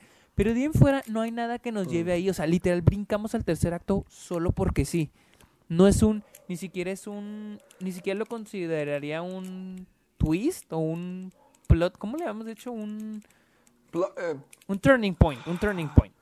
ah, ok, ok. Este, porque Ajá. simplemente aparece, o sea, de repente estamos en el tercer acto. Entonces, honestamente, volviendo a la comparación, mi hot take, por ejemplo, las reliquias de la muerte, el prisionero de Azkaban, la- las dos de las reliquias de la muerte y el, misterio del príncipe y la piedra filosofal, al menos esas Uf. siento que son mejores que todas las de Star Wars, em- excepto la cuarta y la quinta. Yo, honestamente, para mí The Last Jedi no es buena. Para mí no es, na- no es buena. A mí no me gusta. The Last Jedi no se me hace buena. Ah, Rise Skywalker ¿no? The Rise of Skywalker menos. Tenemos Menos. la amenaza fantasma. No es malísima. No, la verdad, la verdad, Fantastic está muy o sea, las únicas tres que se consideran. O sea, también está este. Bueno, la, la, la, la venganza de los Sith se me hace buena. Esa sí me gusta. Pero no la consideraría mejor que las de A mí Harry también Potter. me gusta, sí, a mí, a mí también me gusta la segunda, la del ataque de los clones, pero tampoco la consideraría mejor que las de Harry Potter. Ahora, muchos dicen, no, es que Star Wars es innovación, no sé qué. Tal vez porque creó su propio, su propio mundo, ok, le doy el beneficio de eso, creó, creó su propio universo, creó su propio mundo. En tecnología, en ciertas cosas sí, y en ciertas cosas se saturó. Por ejemplo, las primeras, la cuarta y la quinta, no siento que haya innovado porque eh, tomó cosas que hizo Stanley Kubrick con 2001 Dice en el espacio. Am, este, sí, porque creo que 2001 es del 60 y... ses- del, es del 68 y 8. Y Star Wars... ¿Ocho? Hija, se nota que eres de Chihuahua. Chihuahua. Y Star Wars es del 77, o sea, nueve años después. Entonces, sí, no hubo en algunas cosas, pero no tanto. Y luego con la- las precuelas, pues mucho llegó con la era digital, pero yo siento que George Lucas lo saturó. Lo saturó de efectos especiales. Tú mismo lo dijiste en un Sí. episodio que se ve súper saturadísimo. Sí, sí, sí, sí. Sí, sí, sí, sí, sí. Entonces, ah, siento que si hablamos de fallones, siento que Star Wars tiene muchísimo, o sea, más, o sea, tantos que ni siquiera creo que pueda, este... ¿Que ¿Estar en la misma categoría? No, no, no, no, no, no, no. Siento que Star Wars tiene Ah. tantos fallos que no creo que este, compense los beneficios que tiene. La neta. O sea, yo no, yo no, o sea, yo batallaría más en ver un maratón de Star Wars que de Harry Potter, porque con Star Wars te tienes que, que topar con las, con piedras en el camino. ¿Me entiendes? Te tienes que topar con este la amenaza fantasma, con el retorno del Jedi, con el ataque de los clones, con The Rise of Skywalker. Entonces, ah, y con Harry Potter, para mí la única piedra en el camino es la Orden del Fénix. No, la filosofal. Nah, la. Chis- no mames. Gracias, gracias. Ah, ya, ya, ya quería ver, Vamos a participar. la siguiente pregunta. Vamos a la siguiente. Sí, no, y pues ya te llevaste medio programa Atacando Star dándonos Wars. take. Des- ¿Oh, ¿Sí? No, pero estuvo bueno, estuvo bueno. A ver, películas más raras. Ay, a ver. Tú primero, tú primero porque. Raras. Mira, este. A ver. Yo. Yo cuando veo una película. O sea, sí, obviamente sé cuando estoy viendo una película rara porque el mundo, la lógica es fuera de lo que estoy acostumbrado. Ajá. Pero ya una vez que entiendo la, la, como que la lógica o las reglas que existen en el mundo de esa película, ya es como que ya no se me hace rara. Obviamente otras Ok. personas dirán de Sí. que no, está muy rara esta película. Mira, busqué en Google las películas más raras de todos los Ok. tiempos y voy a ver cuáles, nomás para darme la idea de cuáles digo, ah, está bien, mira. Por ejemplo, aquí me sale Eraserhead. Sí, la película sí está muy rara de David Sí. Lynch. Pero te digo, una vez que ya la ve, una vez que ya le empiezas a agarrar la lógica y todo, dices de que, ah, o sea, ya te lo tomas con normalidad. Obviamente hay cosas que no mames, esas cosas en realidad no son cosas que se ven en cualquier película. Ajá. Pero sí, sí, o sea, pero una vez agarrando la lógica, sí. Por ejemplo, Holly Motors, la que vi hace poquito, también me- la lo, o sea, sí está medio raro lo que pasa, pero ya una vez que captas lo que está sucediendo y es como que, oh, esto está pasando, ya entiendes, la- ya no se te hace raro, es como que ya entras a la normalidad de la película. O por ejemplo esta última, Dogtooth, que es de este, ay, ¿cómo se llama? De Yorgos, Yorgos Lantimos. Eh, esta película al principio era de que qué, ro- ¿Por qué qué? ¿De rollo qué que trata? ¿Cuál es, cuál es la trama? es sobre una familia. eh, mira, déjame. ah, un padre manipulador ah, tiene encerrado a sus, a sus, a sus hijos, o sea, a sus, Su familia. ah, a su familia y sus hijos tienen ya son como adolescentes, están poquito grandecitos en una casa pues grande, ¿no? Y los tiene como prisioneros, este, y pues los hijos están como que aburridos. Ajá. Entonces, ¿Pero ellos están conscientes de que son prisioneros o los miente o algo? No, no, no, no, ellos saben que están prisioneros. Ah, y, pero ellos quieren salir, algo así, algo así, o sea, ellos se quieren salir, ¿me entiendes? Pero dirás, ah, ok, pero cuando la empiezas a ver, yo no sabía de qué se trataba cuando la empecé a ver. Y cuando la empiezas a ver, estás tratando de encontrar, de ver qué está sucediendo, por qué pasan estas cosas tan raras, por qué los personajes se comportan de esta manera. Ahí es cuando dices, ah, está medio raro. Pero ya cuando entiendes, oh, esto está pasando, esta es la lógica de la película, ah, ya, ya captas, ya no se te hace raro. Aunque lo que está ocurriendo sí es muy raro. O sea, lo que hace la familia, como que las actitudes que tiene la familia son muy extrañas. Pero te digo, ya una vez que estás en esa lógica y es como que, ah, ok, esto está pasando, esto está pasando, esto está pasando, X, X, X, ok. Ya se te hace, ya no se te hace raro. Entonces, como que para mí, al principio ver una película, sí, oh, es- ¿qué es esto? ¿Qué está pasando? Pero ya cuando la acabas, ya, ya te olvidas de lo raro, porque ya, ya, ya te introdujiste en la lógica, ya entendiste, ya, tan tan, ya es una película más. Entonces, sí, por eso tuve que buscar de que las películas más raras, y pues esas son algunas de las que me salieron. Ok, ok. De, de hecho, un- la de Razorhead es una de las que más me llama la atención porque, bueno, las que yo voy a decir, bueno, no más voy a mencionar una porque creo que ya estamos durando mucho. La que más rara me ha parecido, sí, es Mulholland Drive. Mulholland Drive. mm. Sí, Mulholland Drive. Yo nunca había visto David Lynch. Yo pensaba que sí lo había visto por alguna razón y probablemente estaba confundido con otros directores, pero Mulholland Drive se me quedaron mucho, mucho de las ganas desde que me contaste de ella, desde que me platicaste de lo que vieron en clase, todo eso. Dije, ¿de qué tratará? ¿Cómo estuvo? Y lo que vi no, no era nada que esperaba. O sea, era imposible que, me, que pudiera predecir algo parecido a lo que estaba viendo. Ya como tú dijiste, al final ya puedo entender toda la película. Digamos que eh, lo, lo de... Lo del... Bueno, te lo explican ahí, pero ya puedes poner todo en orden mucho mejor. Sí, pero... Pero en sí, verla en un comienzo sin saber nada al respecto, no manches, ¿qué estás viendo? ¿Qué, qué está pasando? Se me hace una locura en todo. Y, y como tú, creo que también lo dijiste tú, lo de las actuaciones malas a propósito. Sí, sí, sí, sí, sí, sí. Todo eso, o sea, la gente, la situación es muy extraña. Las transiciones, lo que lo que- la forma en que ocurre en pantalla es muy, muy bizarro. Incluso, por ejemplo, la escena del comedor, ¿te acuerdas la del screamer famoso? Sí, sí, sí, sí. Tú ves eso y dices, ¿qué fue eso? O sea, no, no tiene nada que ver con la película, pero ya, ya después ya, ya entiendes el porqué. Pero al verlo en su momento, sí es una de las, de las cosas más, más raras que haya visto en toda, toda mi vida, y, pero me encantó. Por eso Eraserhead es una de las que más me dan ganas ver pronto. Sí, entonces está muy buena. Y por ejemplo, yo sigo viendo Twin Peaks y hay cosas que no entiendo, pero yo solo las disfruto. O sea, yo solo las veo, las disfruto, me río o me asusto. Y a veces no las entiendo. La neta, en Twin Peaks hay cosas que, que no las entiendo por completo. La otra vez utilicé el VPN para ver cosas de Netflix Estados Unidos, quería ver si tenían una película, y ahí vi que estaba Twin Peaks y dije, ¡ay! ¿Me la he hecho o no? ¿Me la he hecho no? Pero no lo hice, pero ya siento que tarde que temprano me Pues la voy sí, a tener, me la voy a ver por ahí. vela y tienes, este, y ya nada más te faltaría, o sea, es Twin Peaks, las dos temporadas, luego Fire Walk With Me, y luego ya, puedes ver The Missing Pieces, yo no la he visto, pero que son escenas ilimitadas de Fire Walk With Me, pero después es la del 2017, que de hecho está en México.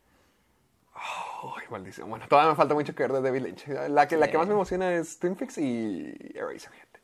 Bueno, pero vamos a la siguiente. Siguiente. A ver, ah, esta está cortita. ¿Qué es más difícil? ¿Es, es diferente dirigir un corto o un largometraje? No, puta. Pues- Ay, esto te acuerdas cuando lo cuando la escribimos era de que ¿es más diferente dirigir un corto o un largometraje?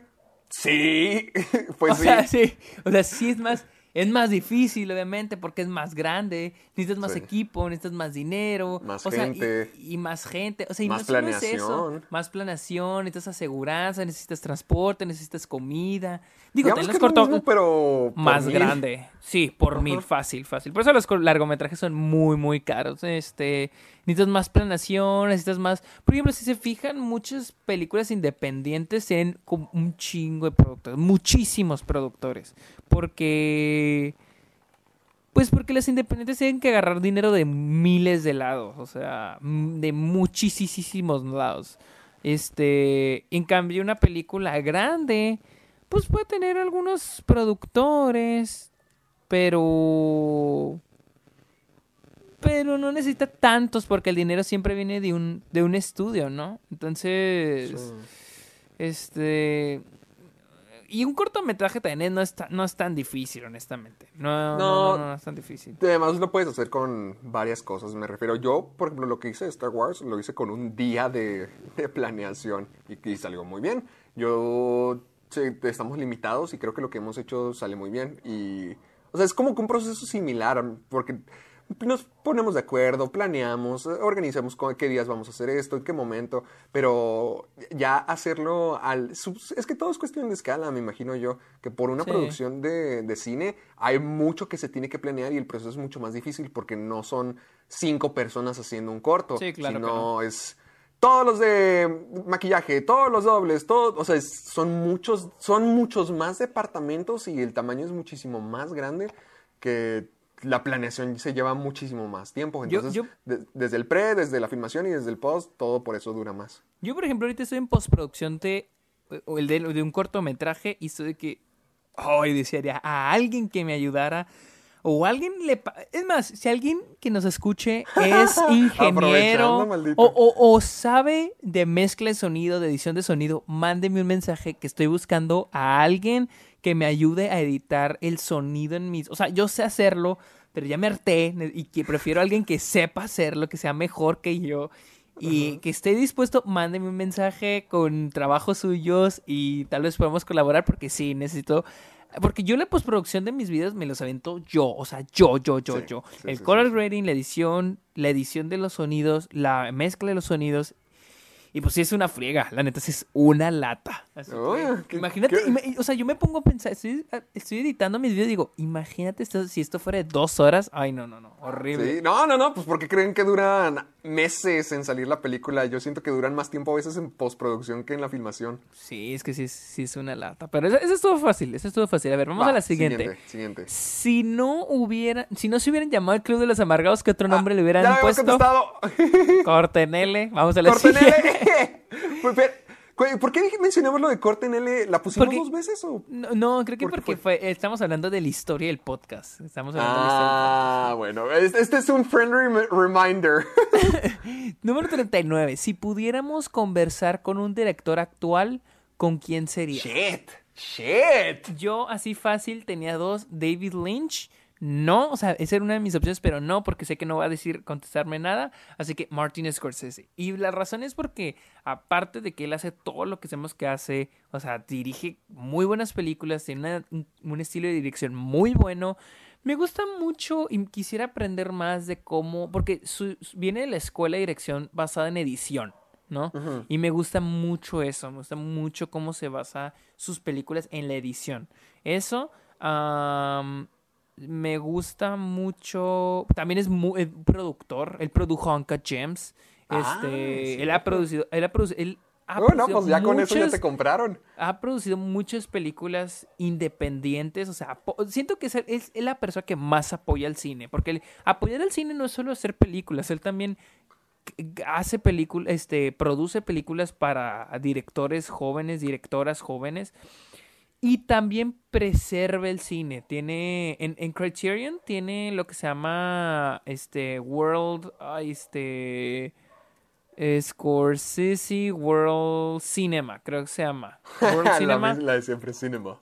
Y este, y pues, eh, ah, Cinema Project, World Cinema Project, que se trata de que él restaura películas que ya están muy olvidadas y las pone en Blu-ray y las pone con buena calidad, restaura el sonido y todo y las pone en Blu-ray. Por ejemplo, la de La Noire de, que fue una película que vi en una clase, tenemos Insiang, este, que es de las Filipinas, tenemos Mysterious Object at Noon, que es de Tailandia, Revenge, que es de la Unión Soviética, este, por ejemplo, en esta otra tenemos Soleilo de no sé dónde es, este, Dos Monjes, que es una película mexicana. ¿Alguna vez habías oído de Dos Monjes? No, ni idea. Ni yo, y Martin Scorsese la...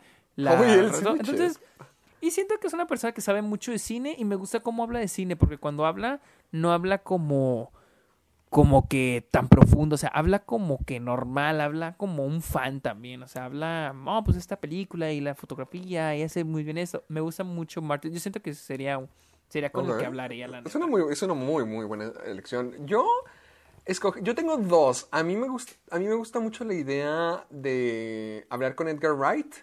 Y mm, bueno, primero con Edgar Wright, porque no que vaya a decir, oh, Edgar Wright y yo editamos de maneras similares. No, porque es otro nivel totalmente, pero él siento que aprovecha mucho la, la con la edición. ¿Te acuerdas cuando mm, vimos la, escena de Hot Fuzz.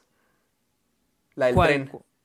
Ah, sí, sí, sí, sí, sí, sí. O sea, por ejemplo, esperar en el tren o, bueno, mudarte de ciudad lo hace un proceso tan interesante o al menos lo hace tan interesante de ver la forma en que está editado. Y se me hace que él usual, así normalmente utiliza muchos cortes rápidos o tomas dinámicas, así varias, varias, varias, varias, pero que todas significan algo y, todas están ahí por un motivo y le dan un estilo muy padre a la película y siento que eso es algo que a mí me gusta mucho. O al menos que siento que en comparativo, siento que a veces yo puedo, tiendo a hacer mucho como que a mí me gusta tener todo muy producido o hacer muchas, hacer cosas ingeniosas como lo que te decía ahorita de, que a mí me gusta mucho el proceso de... Detesto editar, pero me gusta mucho también el proceso de edición porque siento que ahí surgen muchas cosas y al final de cuentas como que darle forma a tu bebé. Por ejemplo, hay unboxings que yo edito y que en un comienzo digo, ay, van a estar gachísimos, no me da risa nada de lo que digo, o, o no, estuvo muy gacho, o no me gusta, pero cuando ya lo edito y ya quito lo el fluff, y lo recorto, lo hago más rápido, cuento el chiste con el timing correcto y, se vuelve mucho mejor. Entonces yo siento que podría aprender mucho de Edgar Wright por eso. Y me gustaría también hablar con Michelle Gondry. ¿Sabes quién es? me suena, me suena. el de Eterno Resplandor. Ah, ok, sí, sí, sí. sí Pero no hablaría con él por Eterno Resplandor, sino hablaría con él por Amor Índigo y también por sus videos musicales. Porque yo no sabía eso, lo, me, lo descubrí en el video de 100 videos musicales animados de Chucho Calderón y él ha dirigido, él ha dirigido muchas películas de La ciencia y el sueño, eh, eh, Eterno Resplandor, Amor Índigo y ah, también ah, hizo la serie Kidding con Jim Carrey. Esa serie me encanta, me encanta también. Entonces yo siento que él es un actor, digo, un director muy sensible pero también muy creativo con la forma en que hace sus videos. Por ejemplo, uno de los videos musicales que él dirigió está hecho con puro estambre. Y, me, oh. sorprendió, me sorprendió bastante porque no es como que lo que normalmente asociarías con stop motion.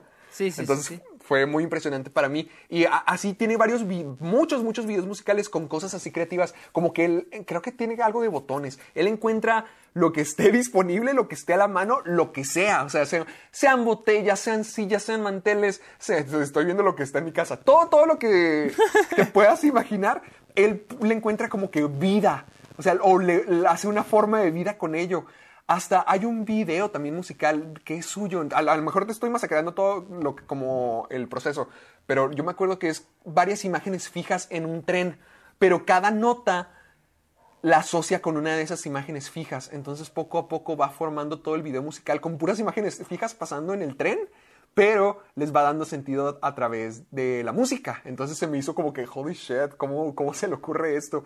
Y y además se me hace muy sensible porque los, tópicos que llega a manejar se me hacen muy, muy profundos, muy reflexivos, muy introspectivos, como en Eterno Resplandor, que habla con una visión del amor y la memoria y el cerebro, y también en Amor Índigo que critica al amor, a la religión, al fanatismo, o, o en Kidding, que con nostalgia y con lástima lidia con temas de depresión. O sea, se me hace muy creativo y se me hace muy, muy innovativo con lo que agarra para crear sus películas Y además se me hace muy, muy cálido su forma de pensar. O sea, como que una triste, pero esperan, con esperanza o al menos viendo por el lado positivo de la vida. Y me, me gusta mucho, mucho, mucho eso de él. No, pues. No, me gustó, me gustó, me gustó. to- Para que lo vayas guardando para cuando un día que lo te toque entrevistarlo. ¡Uy, ojalá! ¡Ojalá! ¿Te imaginas ahí con mi Edgar Sí. Y con Michelle Gondry? ¿Qué onda, Sí, mis estaría amigos? muy bueno, pero vamos a la siguiente. Vamos a la Número. siguiente. Ah, ok, ya Número cuenta, ¿cómo le hice para trabajar en Nueva York? O sea, Ah, esto es para mí. Eso es para ti, cuéntala. Ok, ok, ahí les va. Am, pues no fue, o sea, apliqué. Eh, eh, muchos vieron el video, el video donde hablé sobre eso, eh, que me pidieron para un canal y... ¿Ah, en serio te pidieron eso? Yo no sabía. Sí, pero era, es, es- es en inglés, o sea, era aquí algo del paso y me pidieron y, y alguien, alguien buscó mi nombre en YouTube y salió ese video y... ¿Y lo compartió? y todo el mundo lo estuvo viendo. o sea, literal, nomás tuvo como dos vistas y de repente tenía como 700 vistas. ese video, ¡Ah! ¡Holy shit! ¡Sí nos Voy- ven! ¡Nice!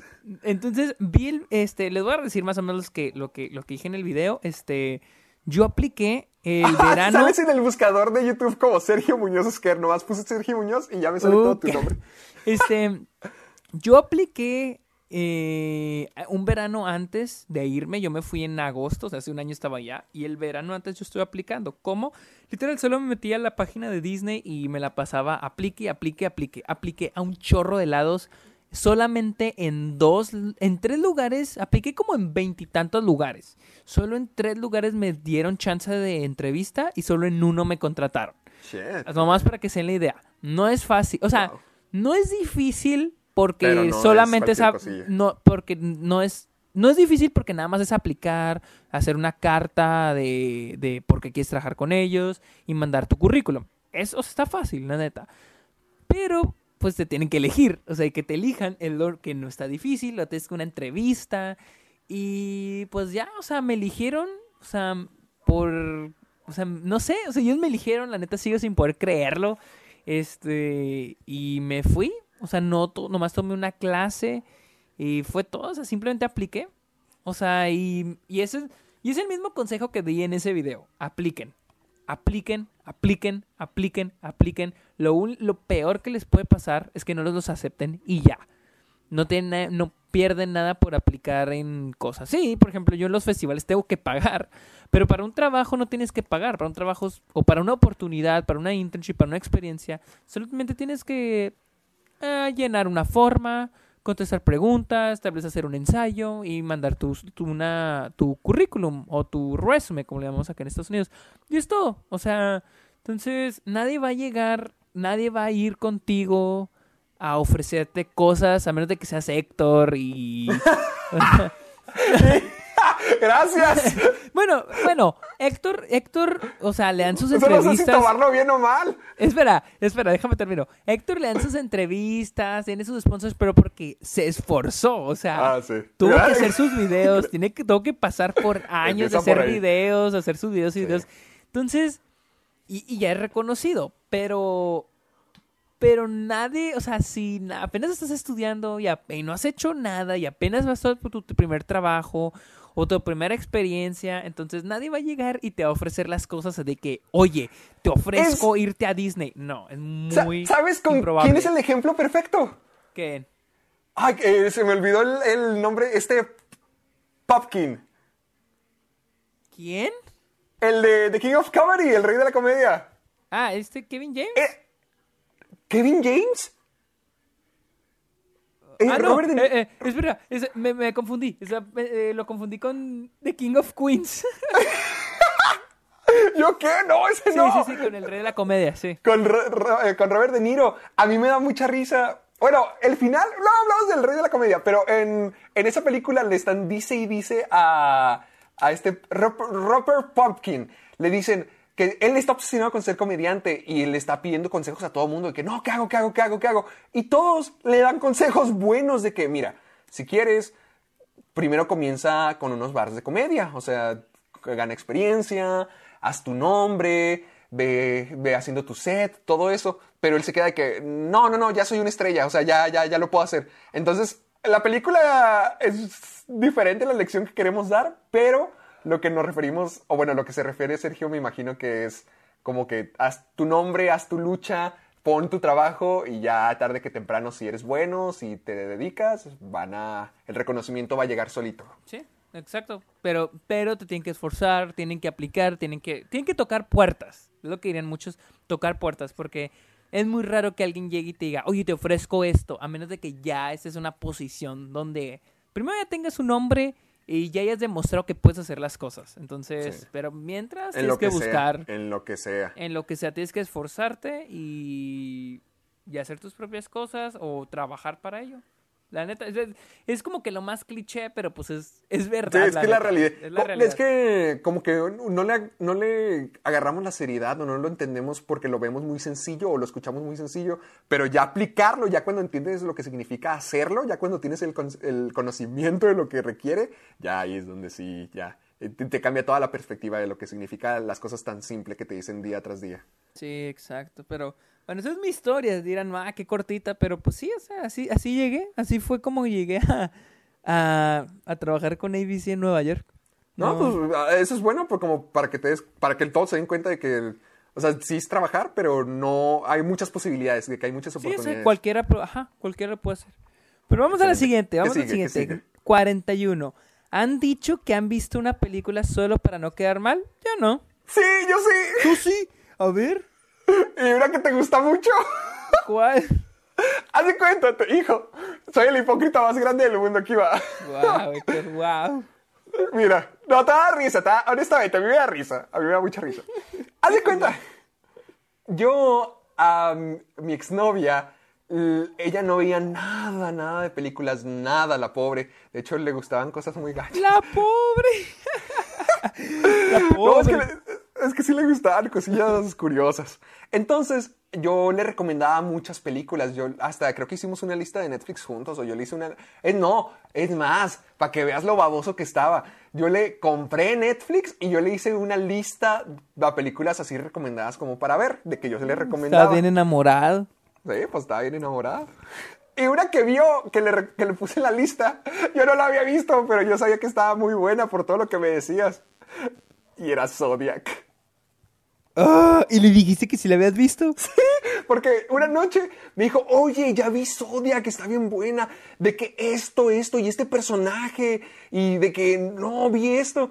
Y yo, ay, shit, me, me fui directamente a, a, a Google como que para buscar los nombres de los personajes. Y también ese mismo día estaba llegando de tu casa y habíamos hablado de Zodiac. Y fue de que, ay, ¿qué me dijo Sergio? ¿Qué me dijo Sergio? Y sigue sin verla, maldito, Y ¿verdad? sigo sin verla. Y sigo, nomás, lo único que he visto es la escena que busqué para decirle algo a mi exnovia, como que para comentarle algo a sus... Ay, no puedo creerlo, en serio. La ¿eh? escena del sótano. Es la única escena que vi. Ah, te la arruinaste entonces. Ah, ¿En serio? Pues es que si la el chiste es cuando la ves en el momento, es como que no mames. ya sé, ya sé, no, yo sé, yo sé, yo sé. Por ello no, no, no me oculto nada. Yo sé que fue mi culpa, pero No te- lo hice. Bueno, vamos a la siguiente. Si tuviéramos la oportunidad de estar en la producción de una película, ¿cuál sería? A ver, tú. Hola, Chet. Pues en la producción de una película. Yo sí, yo sí tengo una. ¿Quieres que empiece Yo Sí, sí, sí, mejor tú. Mira, yo me gustaría, tengo dos. Hace poquito vi Satán Tango, me gustaría estar en esa producción. Mm, Tiene tomas muy buenas, tiene cosas muy fregonas. Ah, las tomas están larguísimas. Creo que la, la toma más larga en la historia del cine está en esa película. Dura 10 minutos, una sola toma. Y así están todas las tomas. Las tomas están larguísimas y me gustaría ver cómo Belatar las Mm. logró. Y también en 2001, Odisea en el espacio. Ah, o sea, fácil. O sea, yo creo que está muy cliché mi respuesta, pero me gustaría estar en la producción de esa película. Yo ya sé cuáles. Yo tengo ver, dos ¿cuál? y ¿Cuál, son del mismo director. A ver.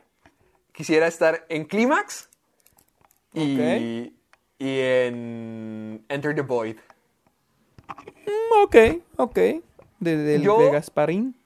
Sí, de las dos de Gaspar Noé. Porque Enter the Void no la quise poner en las películas más raras porque no se me hace rara, pero se me hace una experiencia fuera de tu cuerpo. Yo, yo, yo me sentía fuera de mi cuerpo viendo esa película. Eh, no voy a decir el momento, pero en cuanto escuchas el, el escopetazo, yo sentía que me dolía a mí. O sea, yo sentía que me lo habían dado a mí. O, el, todo lo carro, yo me sentía ahí atrapado y lloré. Es la película que te digo que me hizo llorar del terror. Eh, O sea, me sentí atrapado en, en eso. Y en general, como toda la película, toda la película parece como si te hubieras metido LSD o alucinógenos porque estás volando, o sea, estás volando a través de la vida misma, a través de los recuerdos, de la memoria, y quisiera saber cómo es que lograban hacer todo eso, cómo lograban, a- a- por ejemplo, una de las escenas del carro que más recuerdo, me- me- estábamos en un momento muy pacífico volando a través de nuestras memorias, y de, de la nada hicieron un giro y ¡pum! venía el carro hacia nosotros y ya estábamos de regreso Sí. en, en ese escenario. Me acuerdo, porque esa es una de las cosas que más me tiene traumado el cine, me acuerdo de esa escena y yo, yo creo que, a ver, saber cómo hicieron todo eso me gustaría estar. Y Enter the Bo digo, y Clímax, porque todo era destrucción total. Que Gaspar Noé los, se encerró ahí con los tipos como por 10 días. Y ahí, con, ahí ellos hicieron la película y se, ellos buscaron la locura total. Eso me- gustaría mucho ser parte de una película tan experimental o tan rara. O bueno, una producción tan ar- arriesgada o curiosa como esa. Yo creo que con 2001 Dice en el espacio me gustaría más que nada porque la película ya dijimos del 68. Entonces yo quiero saber cómo se lograron tantas cosas con la tecnología que había en ese entonces. Porque digo, si se lograron tantas cosas, siento que ya ahorita puedo lograr esas mismas cosas o incluso más cosas con lo que ya tenemos ahora. Entonces me gus- por eso me gustaría estar en la producción de 2001 Dice en el espacio. Nice. Eh, vamos Nice. a la siguiente. Vamos. Esta, esta pregunta, ok, de esta tengo screenshot aquí, eh, porque está muy larga. A ver, para Sergio, ¿alguna vez has dudado de tu decisión de hacer cortometrajes, de estudiar tu carrera y saber cuáles sean las desventajas o lo hiciste por pasión? Y Héctor. ¿crees que YouTube sea un trabajo fijo o planeas dedicarte a algo más cuando el tiempo pase? Yo primero. Shit. ¿Yo primero? No, ¿Quién primero? ¿Yo o tú yo? Tú, tú, tú, dale ¿Yo? tú, dale tú. Ok, obviamente siempre, o sea, sí lo, duda- eh, lo, duda- lo he dudado y lo sigo dudando. Pues como todo, o sea, la neta, como todo, porque sabes que está, está difícil, es una mente difícil y, y la única manera de, de ser exitoso aquí es a través del talento. Bueno, yo creo que en todo, o sea, para resaltar ese tu talento, pero aquí yo siento Sí. que incluso apenas para, para lo básico, o sea, apenas para para empezar a hacer, a- a s- no un éxito, pero para que tu carrera empiece a resaltar poquito, tienes que ter- tener mucho talento. Y pues sí, a veces incluso yo me pregunto de que, ay, si, si seré bueno en lo que hago, este, me saldrán bien las cosas. Y luego a veces no es solo que seas bueno, o sea, que alguien te vea. Sí, tener la suerte. Tener la suerte de, de contactar a alguien. Entonces, sí, obviamente, este, de que, se- que me preguntas, este, si se ve cuáles son las desventajas o lo hice por pasión, pues obviamente las dos veces, o sea, las dos veces, digo, las dos cosas, o sea, pues sé cuáles son las ventajas y desventajas de esto, pero pues lo hago por pasión, o sea, pues lo que estoy haciendo lo hago porque me gusta, pero pues sí, sí, este, siempre he dudado, o sea, siempre lo dudo, siempre lo dudo y probablemente lo esté dudando hasta que me muera. ¡Ay! Hasta que lo, hasta que lo logres o hasta que te mate. Pues no sé. No, o sea, por eso, cualquiera de las dos, la que pase primero. Sí, la que pase primero. A ver tú. Eh, sobre YouTube siendo un trabajo fijo, no, no creo estar en YouTube para siempre. Sí siento que todavía voy a estar muchos años. Yo estoy siempre muy orgulloso de que soy de los más jóvenes dentro de mi comunidad, porque por ejemplo Gaby ya tiene 30, Drusco tiene 27, Alex tiene 38 creo.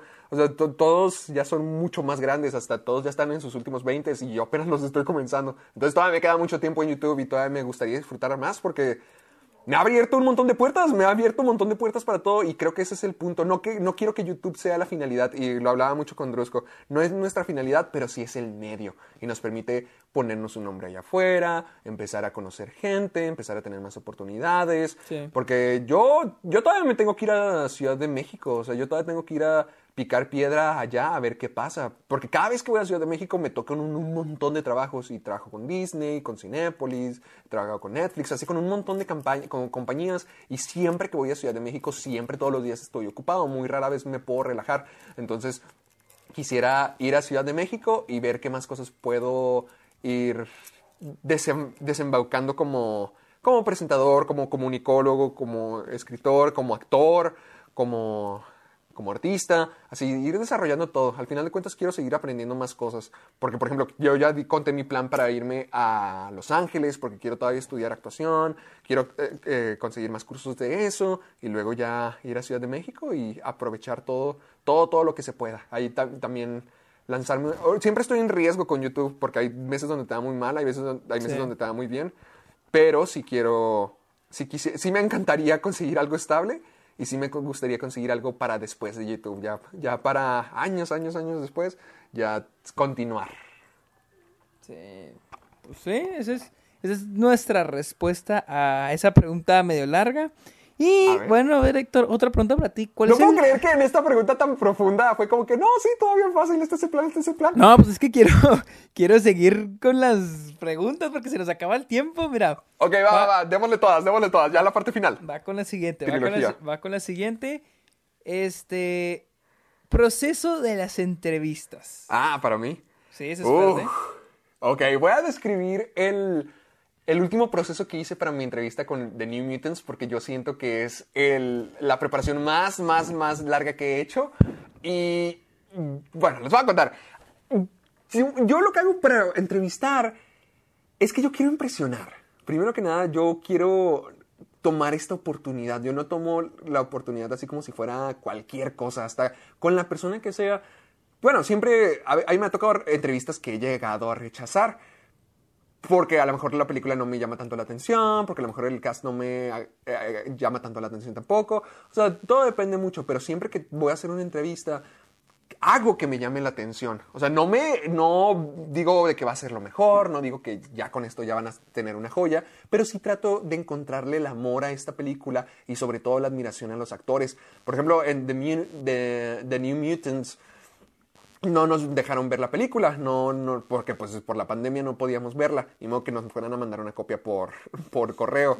Pero eh, lo que sí e- e- es que empecé a investigar a todos, todos los actores, de que me fui a sus cosas personales, porque a mí mi amigo Ciel me mostró unos videos donde un tipo que entrevista raperos siempre les hace preguntas así súper personales, pero ocultas, y se quedaban de que, holy shit, ¿cómo es que sabes todo eso? Y yo quería hacer lo mismo, yo quiero dejar una marca en la audiencia, en mí mismo, yo decir, lo hice bien, lo logré, y en el actor. Entonces yo los conozco, yo los trato de conocer lo máximo posible. Para The New Mutants estuve hora tras hora tras hora en los Instagram de todos, de todos, todos los actores, porque eso te da una ventana bien, bien, bien, bien grande a lo que a su mentalidad y a quienes son y a lo que les gusta. O sea, sabía cuál era el nombre de las mascotas de todos, de todos los de The New Mutants me sabía las mascotas. ¿Neta? Por cualquier cosa. Sí, sí, sí, sí. De el perro de Alicia Braga se llama Pingo, para que veas. Y, y No, hacen ejercicio tu juntos. tarea. No, sí, es que ese es el punto. Como tú dijiste, no, no te va a llegar toda la información de la nada. Ah, o no, no, solamente es como que, oye, a ver, hijo, a mí me toca ver gente que llega, que ahí en el junket, no, pues a ver qué les pregunto. Yo me quedo, ¿qué? ¿Qué? ¿Cómo? ¿Qué pex? Y bueno, cada quien tiene su método, pero a mí no me encanta ese.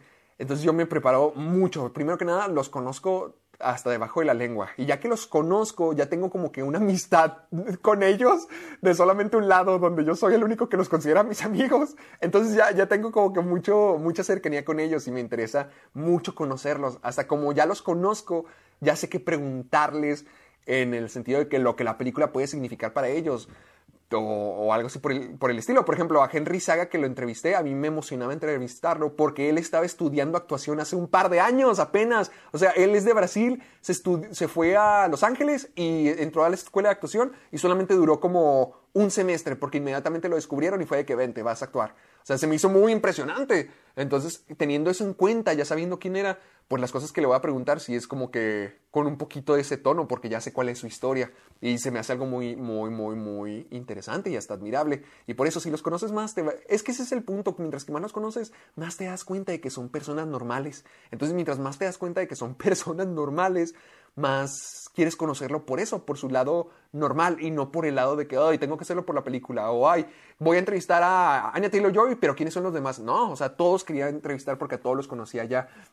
Y ya que los conozco, ya que estoy más relajado, empiezo a hacer mis preguntas, que me veo miles y miles y miles de entrevistas para saber que no voy a repetir nada. Veo entrevistas que ya hayan hecho acerca de la película para saber qué no preguntar. Veo entrevistas que les hayan hecho en talk shows o entrevistas personales o lives o cosas así que hayan hecho, los veo. Y con, con, esa información, poco a poco, si escucho algo que dicen, de que, ok, esto, y lo agarro y se me ocurre una pregunta y trato de pensar algo que me interese a mí saber. No solamente, porque a mí me toca hacer muchas entrevistas con Cinepolis, nunca pienso, ¿qué quiere Cinepolis? O sea, sí, pero al mismo tiempo es, ¿qué puedo hacer yo? ¿Cómo lo hago yo? Entonces me pongo a pensar lo que yo quiero saber, es lo que a mí me interesa, porque si a mí me interesa, entonces voy a hacer una pregunta genuina, voy a hacer algo interesante para mí y ya eso lo puedo hacer interesante para los demás. Entonces busco lo que me interesa a mí, saco las preguntas a partir de toda, toda la información que ya me comí y ya cuando tengo las, las preguntas escritas en español, las escribo en inglés y luego desde días antes me pongo a ensayarlas. Días antes u horas antes. Cuando me tocó The New Mutants, la entrevista era a las 10 de la mañana y me desperté a las 5 de la mañana a bañarme, prepararme y ensayar, y ensayar, y ensayar, y ensayar, y ensayar, y ensayar hasta que ya mi lengua se acostumbra, ya me, relajo, ya me la sé de memoria, ya es imposible que se me olviden. Hasta ahí, hasta minutos, y Sergio lo ha visto. Minutos antes de la entrevista, ahí estoy afuera del cuarto de donde nos ponen, ahí estoy recordando, ahí estoy diciéndolo en mi cabeza o me voy lejos para decirlo yo solo y así es, ensayando, ensayando, preparándome y haciendo todo, toda una investigación gigantesca. Pues sí, de hecho yo soy testigo de ese proceso, la neta. ¿Eh? ¿Tú y Luisa? ¿Se acuerdan cuando ahí me cayeron en, en Nueva York al cuarto de ¿Eh? hotel? Ah, sí, sí. Que ahí me vieron sí, ahí escribir como loco de que no, ¿qué piensan de mis preguntas? No, ¿qué tal? Y luego ahí me veían ensayándolas. de hecho se las enseñé a ustedes. Repite, repite, repite, ¿Eh? ensayándolas, sí. sí Pregúntenle también a, a, Sergio, a Luisa y a Gaby Mesa. Gaby Mesa se burla, no se burla de mí, me dice que está padre, pero ya soy conocido como el que el que ensaya en las entrevistas. O sea, todos están muy relax, pero yo estoy ahí. Repite, repite, repite. Sí, es que, es que Héctor sí se la pasa ensaye y ensaye, ensaye, la neta. Yo soy testigo de eso. Pero, Ay, qué bueno que estás tú para, para respaldarme. Sí, no, yo lo respaldo. Tiene razón, sí, es verdad lo que dice. Vamos a la siguiente. Vamos. ¿Qué suceso o acontecimiento en sus vidas les gustaría plasmarlo en un cortometraje o, o película? Ay, tú, sabes qué corto me gustaría a mí porque te llamé. Pueden cambiar algunas cosas, pero no la idea principal. Este, qué género les gustaría que fuese y quién serían los actores. Ay. oye, pues que la fregada. Yo, yo creo que uno de los momentos que digo, no, este es el momento como que más emocionado y más feliz he estado fue cuando, o sea, ya muchos sabrán, este, yo jugué básquet eh, toda mi vida hasta que acabé la prepa. Y uno de los momentos más, así que digo, más así, más felices fue cuando ganamos el torneo estatal en Chihuahua. Fue la primera vez que ganamos después de muchos años. Siempre digamos que a las finales y no ganamos. Yo creo que haber ganado las finales fue como que el momento más emocionante de mí, así de que como que toda la adrenalina, o sea, me gustó mucho. Pero no sé si fuera algo que me gustaría plasmar en una película, porque creo que hay ¿No te gustaría hacer la típica película de deporte? Ah, exacto. Creo que hay miles de películas sobre eso. Más bien porque es algo que pasa en las películas y no a todo mundo le pasa en la vida real. Yo creo que a mí me pasó en la vida real, pero siento que como hay un montón de películas sobre eso, nah, creo que nada. Creo que no haría una película eh, sobre Entonces, ¿de cuál sí lo harías? No sé, no, no siento que... Es que siento que no, no tengo un momento en específico no sé, ¿no? Nada, no te gustaría nada. de mi vida. Con Luisa, tu, un viaje, eh, una meta, algo ganado, un acontecimiento, una relación. ¿Nada? ¿No? No, no sé, es que soy demasiado técnico con las películas y para mí tiene que haber un final. Por ejemplo, no, no pondría mi, mi historia con Luisa porque porque no, pues no, hay final, ajá, o sea, no. Puede llegar hasta un punto, puede llegar hasta un punto. A lo mejor tu, tu amistad con Luisa que terminó en amor. Tal vez, eh, sí, sí, de hecho sí, tal vez esa. Tal vez esa, pero... No sé, es que como soy demasiado técnico, digo, mm, bueno, pero tiene que empezar con este, tiene que terminar con el otro, o sea, yo sé que la pregunta es, es muy simple, pero no sé, no puedo, tal vez eso, tal vez eso. A ver, tú, Héctor. Ok, yo. Aparte de los brasieres. Sí lo he pensado, sí lo, sí lo he pensado, sí, sí, sí. Fácil. Eh, sería. Primero que nada, el género sería un coming of age, para que veas. Oh, ok. Sería un coming of age y sería de el semestre, o bueno, todo el, la transición que fue el semestre de irme a Estados Unidos, de ida y de regreso. O sea, cómo fue todo el proceso. Mm, ok, ok, esa sí, esa sí, me, esa sí me gustaría, esa sí suena muy Vamos padre. a, vamos a escribirla. vamos a Sí, sí, escribirla. de hecho sí, sí, estaría muy bien. Pues, eh, es que me pasaron muchas cosas, porque fue de que estaba en pleno, a la mitad de un romance. Estaba con, de hecho, estaba con la chica de que muchos me piden la historia de Amor en Sala de Emergencias. Mucha, mucha gente me pide esa historia. Y no he contado la parte 3. Y la parte 3 ya tiene que ver con lo que pasó en el paso. O sea, de, de estar en una relación en, bueno, de lo que podría haber sido una relación en Delicias, a ya haber terminado la prepa, a luego irme mu- mucho tiempo durante y nunca no regresé durante los cuatro meses que estuve cinco meses que estuve allá nunca regresé y pasaron un montón de cosas desde que murió Omar salí con otra chica allá intentaron asesinarnos eh, Oh, ¿cómo? ¿Y esa historia? ¿Sí? Sí, sí te, sí te he contado de, de cuando la chica de los cuchillos, ¿no? De la- Ah, sí, sí, ya me acordé. ella, eh, um, eh, vivíamos en pobreza, o sea, él y yo, nuestra vida allá, la cultura de Estados Unidos, el estar allá siendo mexicano, el darme cuenta que ya no quiero estar allá, muchas de las historias que pasaron ahí, o sea, ahí eh, fue un punto de cambio muy, muy grande y siento que sería muy buena historia. Sería como que la historia de crecimiento, de madurar, porque también estaba haciendo YouTube en ese entonces. Sería la historia de madurar. Y repito, la historia de, de amor se fue dando durante todo, todo, todo el paso. Entonces sería una historia acerca de madurar y de valorar tu cultura y tus raíces. Porque yo era muy malinchista cuando estaba en prepa y secundaria y no fue hasta que ya viví en Estados Unidos donde me di cuenta que en México es donde quiero vivir. Mm, ok. La neta, sí, sí me gustaría eso. Sí, sí, sí, suena mucho mejor que la mío.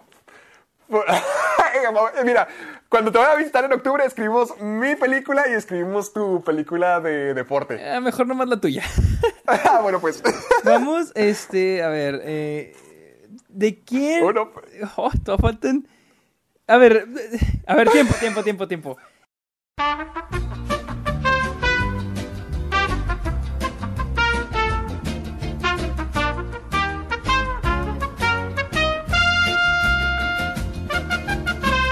Muy bien, señores. Se preguntarán por qué no hay continuidad en lo que estamos diciendo. Sergio y yo ahorita tuvimos una charla detrás de escenas y decidimos que ya, ya se nos está acabando el tiempo y. Bueno, por tercera vez seguida. Nos quedan uno, no dos, vamos- tres, cuatro, cinco, siete preguntas. Vamos a contestar una más, una, Una más para cerrar con broche de oro y ya para cerrar con bien el anecdotario. Este va a ser ya el último anecdotario, al menos por este, por este año, me imagino. Ya a lo mejor ya nos surgen nuevas cosas después.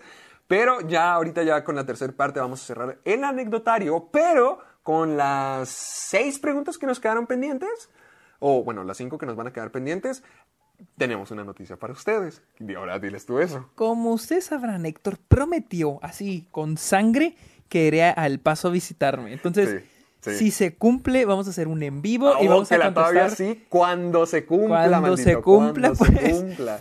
Vamos a hacer un, un en vivo en Instagram y vamos a contestar las seis preguntas. Las seis preguntas, la están muy que buenas las siguientes faltó. preguntas.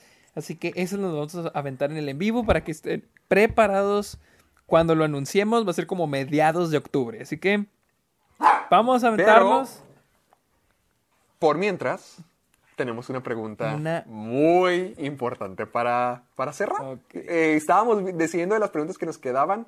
¿Cuál sería la pregunta con la que cerraríamos ya el anecdotario? Yo le dije a Sergio que tenía que ser así una impactante, una fuerte, para conmemorar ya el final del aniversario del Club de Eh, los Amargados. Porque ya celebrar una cuarta vez, pues no se arma. Esta fue una pregunta que a mí me gustó mucho. Este, la pregunta era de si, este, si hubiera un final ah, del Club de los Amargados, ¿cómo sería ese final? ¿Cómo finalizaría? ¿Cómo terminaría ese? ¿Cómo ¿Cuál sería ese episodio final del Club de los Amargados? Mira, yo tengo, no tengo una teoría, no tengo un- una visión porque, pues, pensar en el final del podcast con mi amigo no, no es algo que haya pensado. Pero algo que sí tengo pre- presente es que me ha tocado ver muchos youtubers, muchos tweets, muchos, muchas celebridades de internet que simplemente van muriendo y no se dan cuenta y y como que se quedan más de lo que deberían y ya no les va bien, ya no hacen videos como antes, ya suben videos cada tanto, ya no, ya no tienen el mismo impacto porque o lo descuidan o porque ya no les interesa. Entonces todo eso. Entonces yo siento que cada, cada cosa en la vida tiene un ciclo. Ahorita con el Club de los Amargados o con Caja de Películas o con canales así, pues es difícil predecir algo porque no sabes hasta dónde vas a Sí. llegar. No, y, y no es bueno no pensar en el final, es mejor estar disfrutándolo, sino qué frustrante sería todo el tiempo. Entonces, no sé cuál sería el final para el Club de los Amargados, por- porque yo sé que Sergio y yo vamos a seguir siendo amigos, pero a lo mejor cuando llegue ese momento, yo siento que, o bueno, no yo siento, yo espero que el momento en el que el Club de los Amargados termine sea porque ya estamos demasiado ocupados con las cosas que hacemos. Así que ya seamos tan exitosos que Sergio esté en, en Nueva York hablando con, los, con Martin Scorsese. Ojalá. Yo, yo estando en Los Ángeles hablando con Edgar Wright, cositas así. O sea, que estemos tan ocupados porque estamos tan metidos en nuestros trabajos que ya descubrimos algo nuevo o que ya, ya tenemos un proyecto nuevo en la vida los dos y que ya lo, haya- lo habláramos y que ya estuviéramos tan, tan ocupados ambos que dijéramos, ¿sabes qué? Creo que ya no podemos seguir a la misma calidad o ya no podemos mantener la misma constancia para mantener algo, algo de calidad. Así que yo quiero darle un final decente y un final con dignidad y un final épico al Club de los Amargados cuando llegue la época. Yo siento que todavía estamos súper lejos. Es curioso hablar del final en el primer aniversario, o sea, esto apenas está comenzando, pero ese es el punto. Apenas estamos comenzando, pero cuando llegue el final, espero que sea por el éxito de ambos. Sí, yo también, igual, siento que en algún momento si la gente nos deja de escuchar o si las mismas personas nos dicen de que no, este, o sea, que se note que te haya bajado la calidad, yo siento que va a haber un momento y nosotros nos vamos a dar cuenta eh, Sí. en el que vamos a decir de que no, ¿sabes qué? Ya, pues ya estuvo, Ya ¿no? no. Ya, ya no es lo mismo que ya antes. estuvo, ¿te imaginas? Ya Ya, empe- pasaron cinco años, pero ya, Ya estuvo, ya me envejecimos, ya envejecimos, ya. No, cállate, O sea, cállate. pero ¿cómo sería el final? O sea, El final, no, pues si, si batallamos para el comienzo, si, si no sabíamos cómo celebrar el comienzo, yo ¿cómo vamos a saber sí, cuál es el habríamos final? como que un...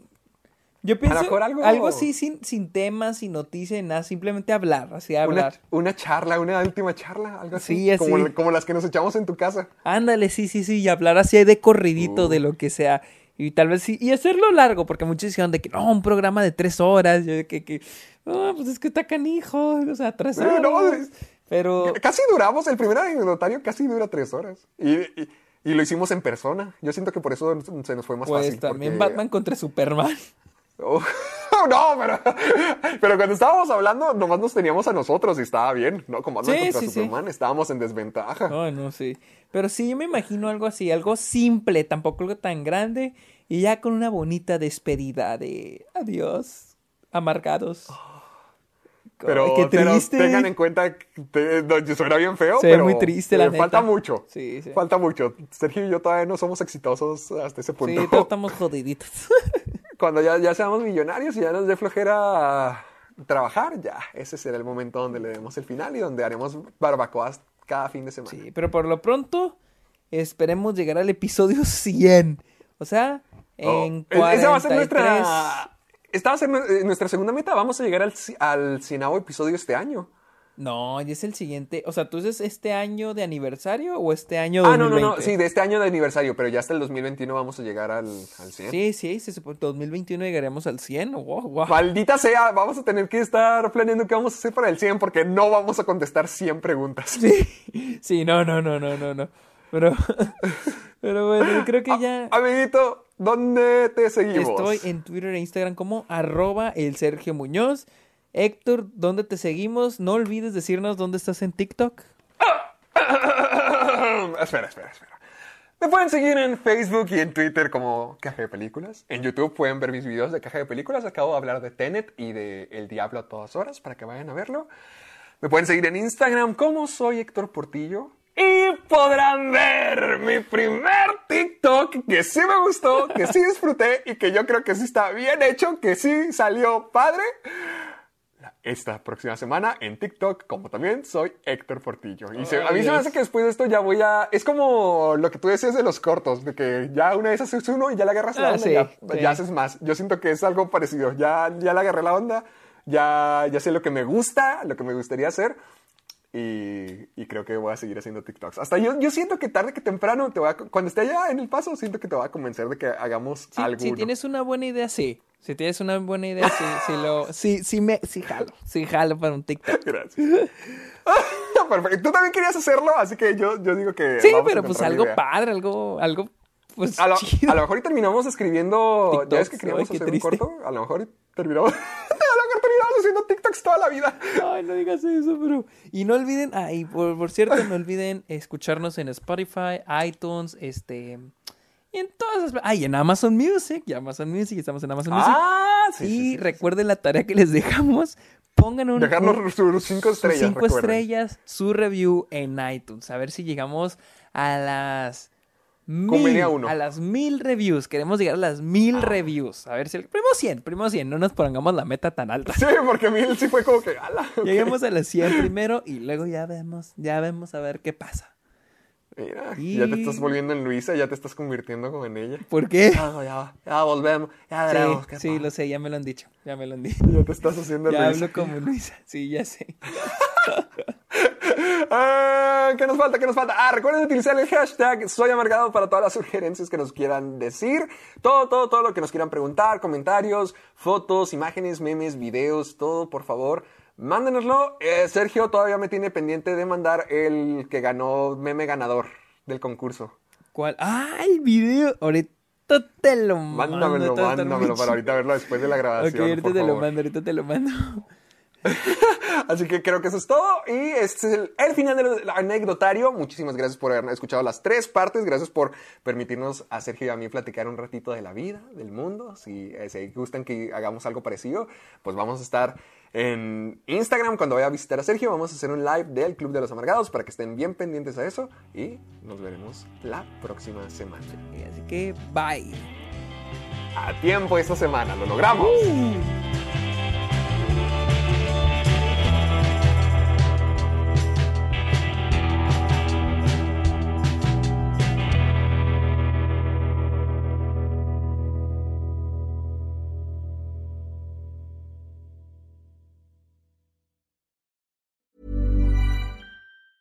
¿Te preocupas por tu familia? Entonces, ¿por qué darles solo huevos ordinarios cuando pueden disfrutar de lo mejor? Eggland's Best, los únicos huevos con ese delicioso sabor fresco de granja, además de la mejor nutrición, como 6 veces más vitamina D, 10 veces más vitamina E y 25% menos de grasa saturada que los huevos regulares, además de muchos otros nutrientes importantes. Así que, dales los mejores huevos. Eggland's Best, mejor sabor, mejor nutrición, mejores huevos.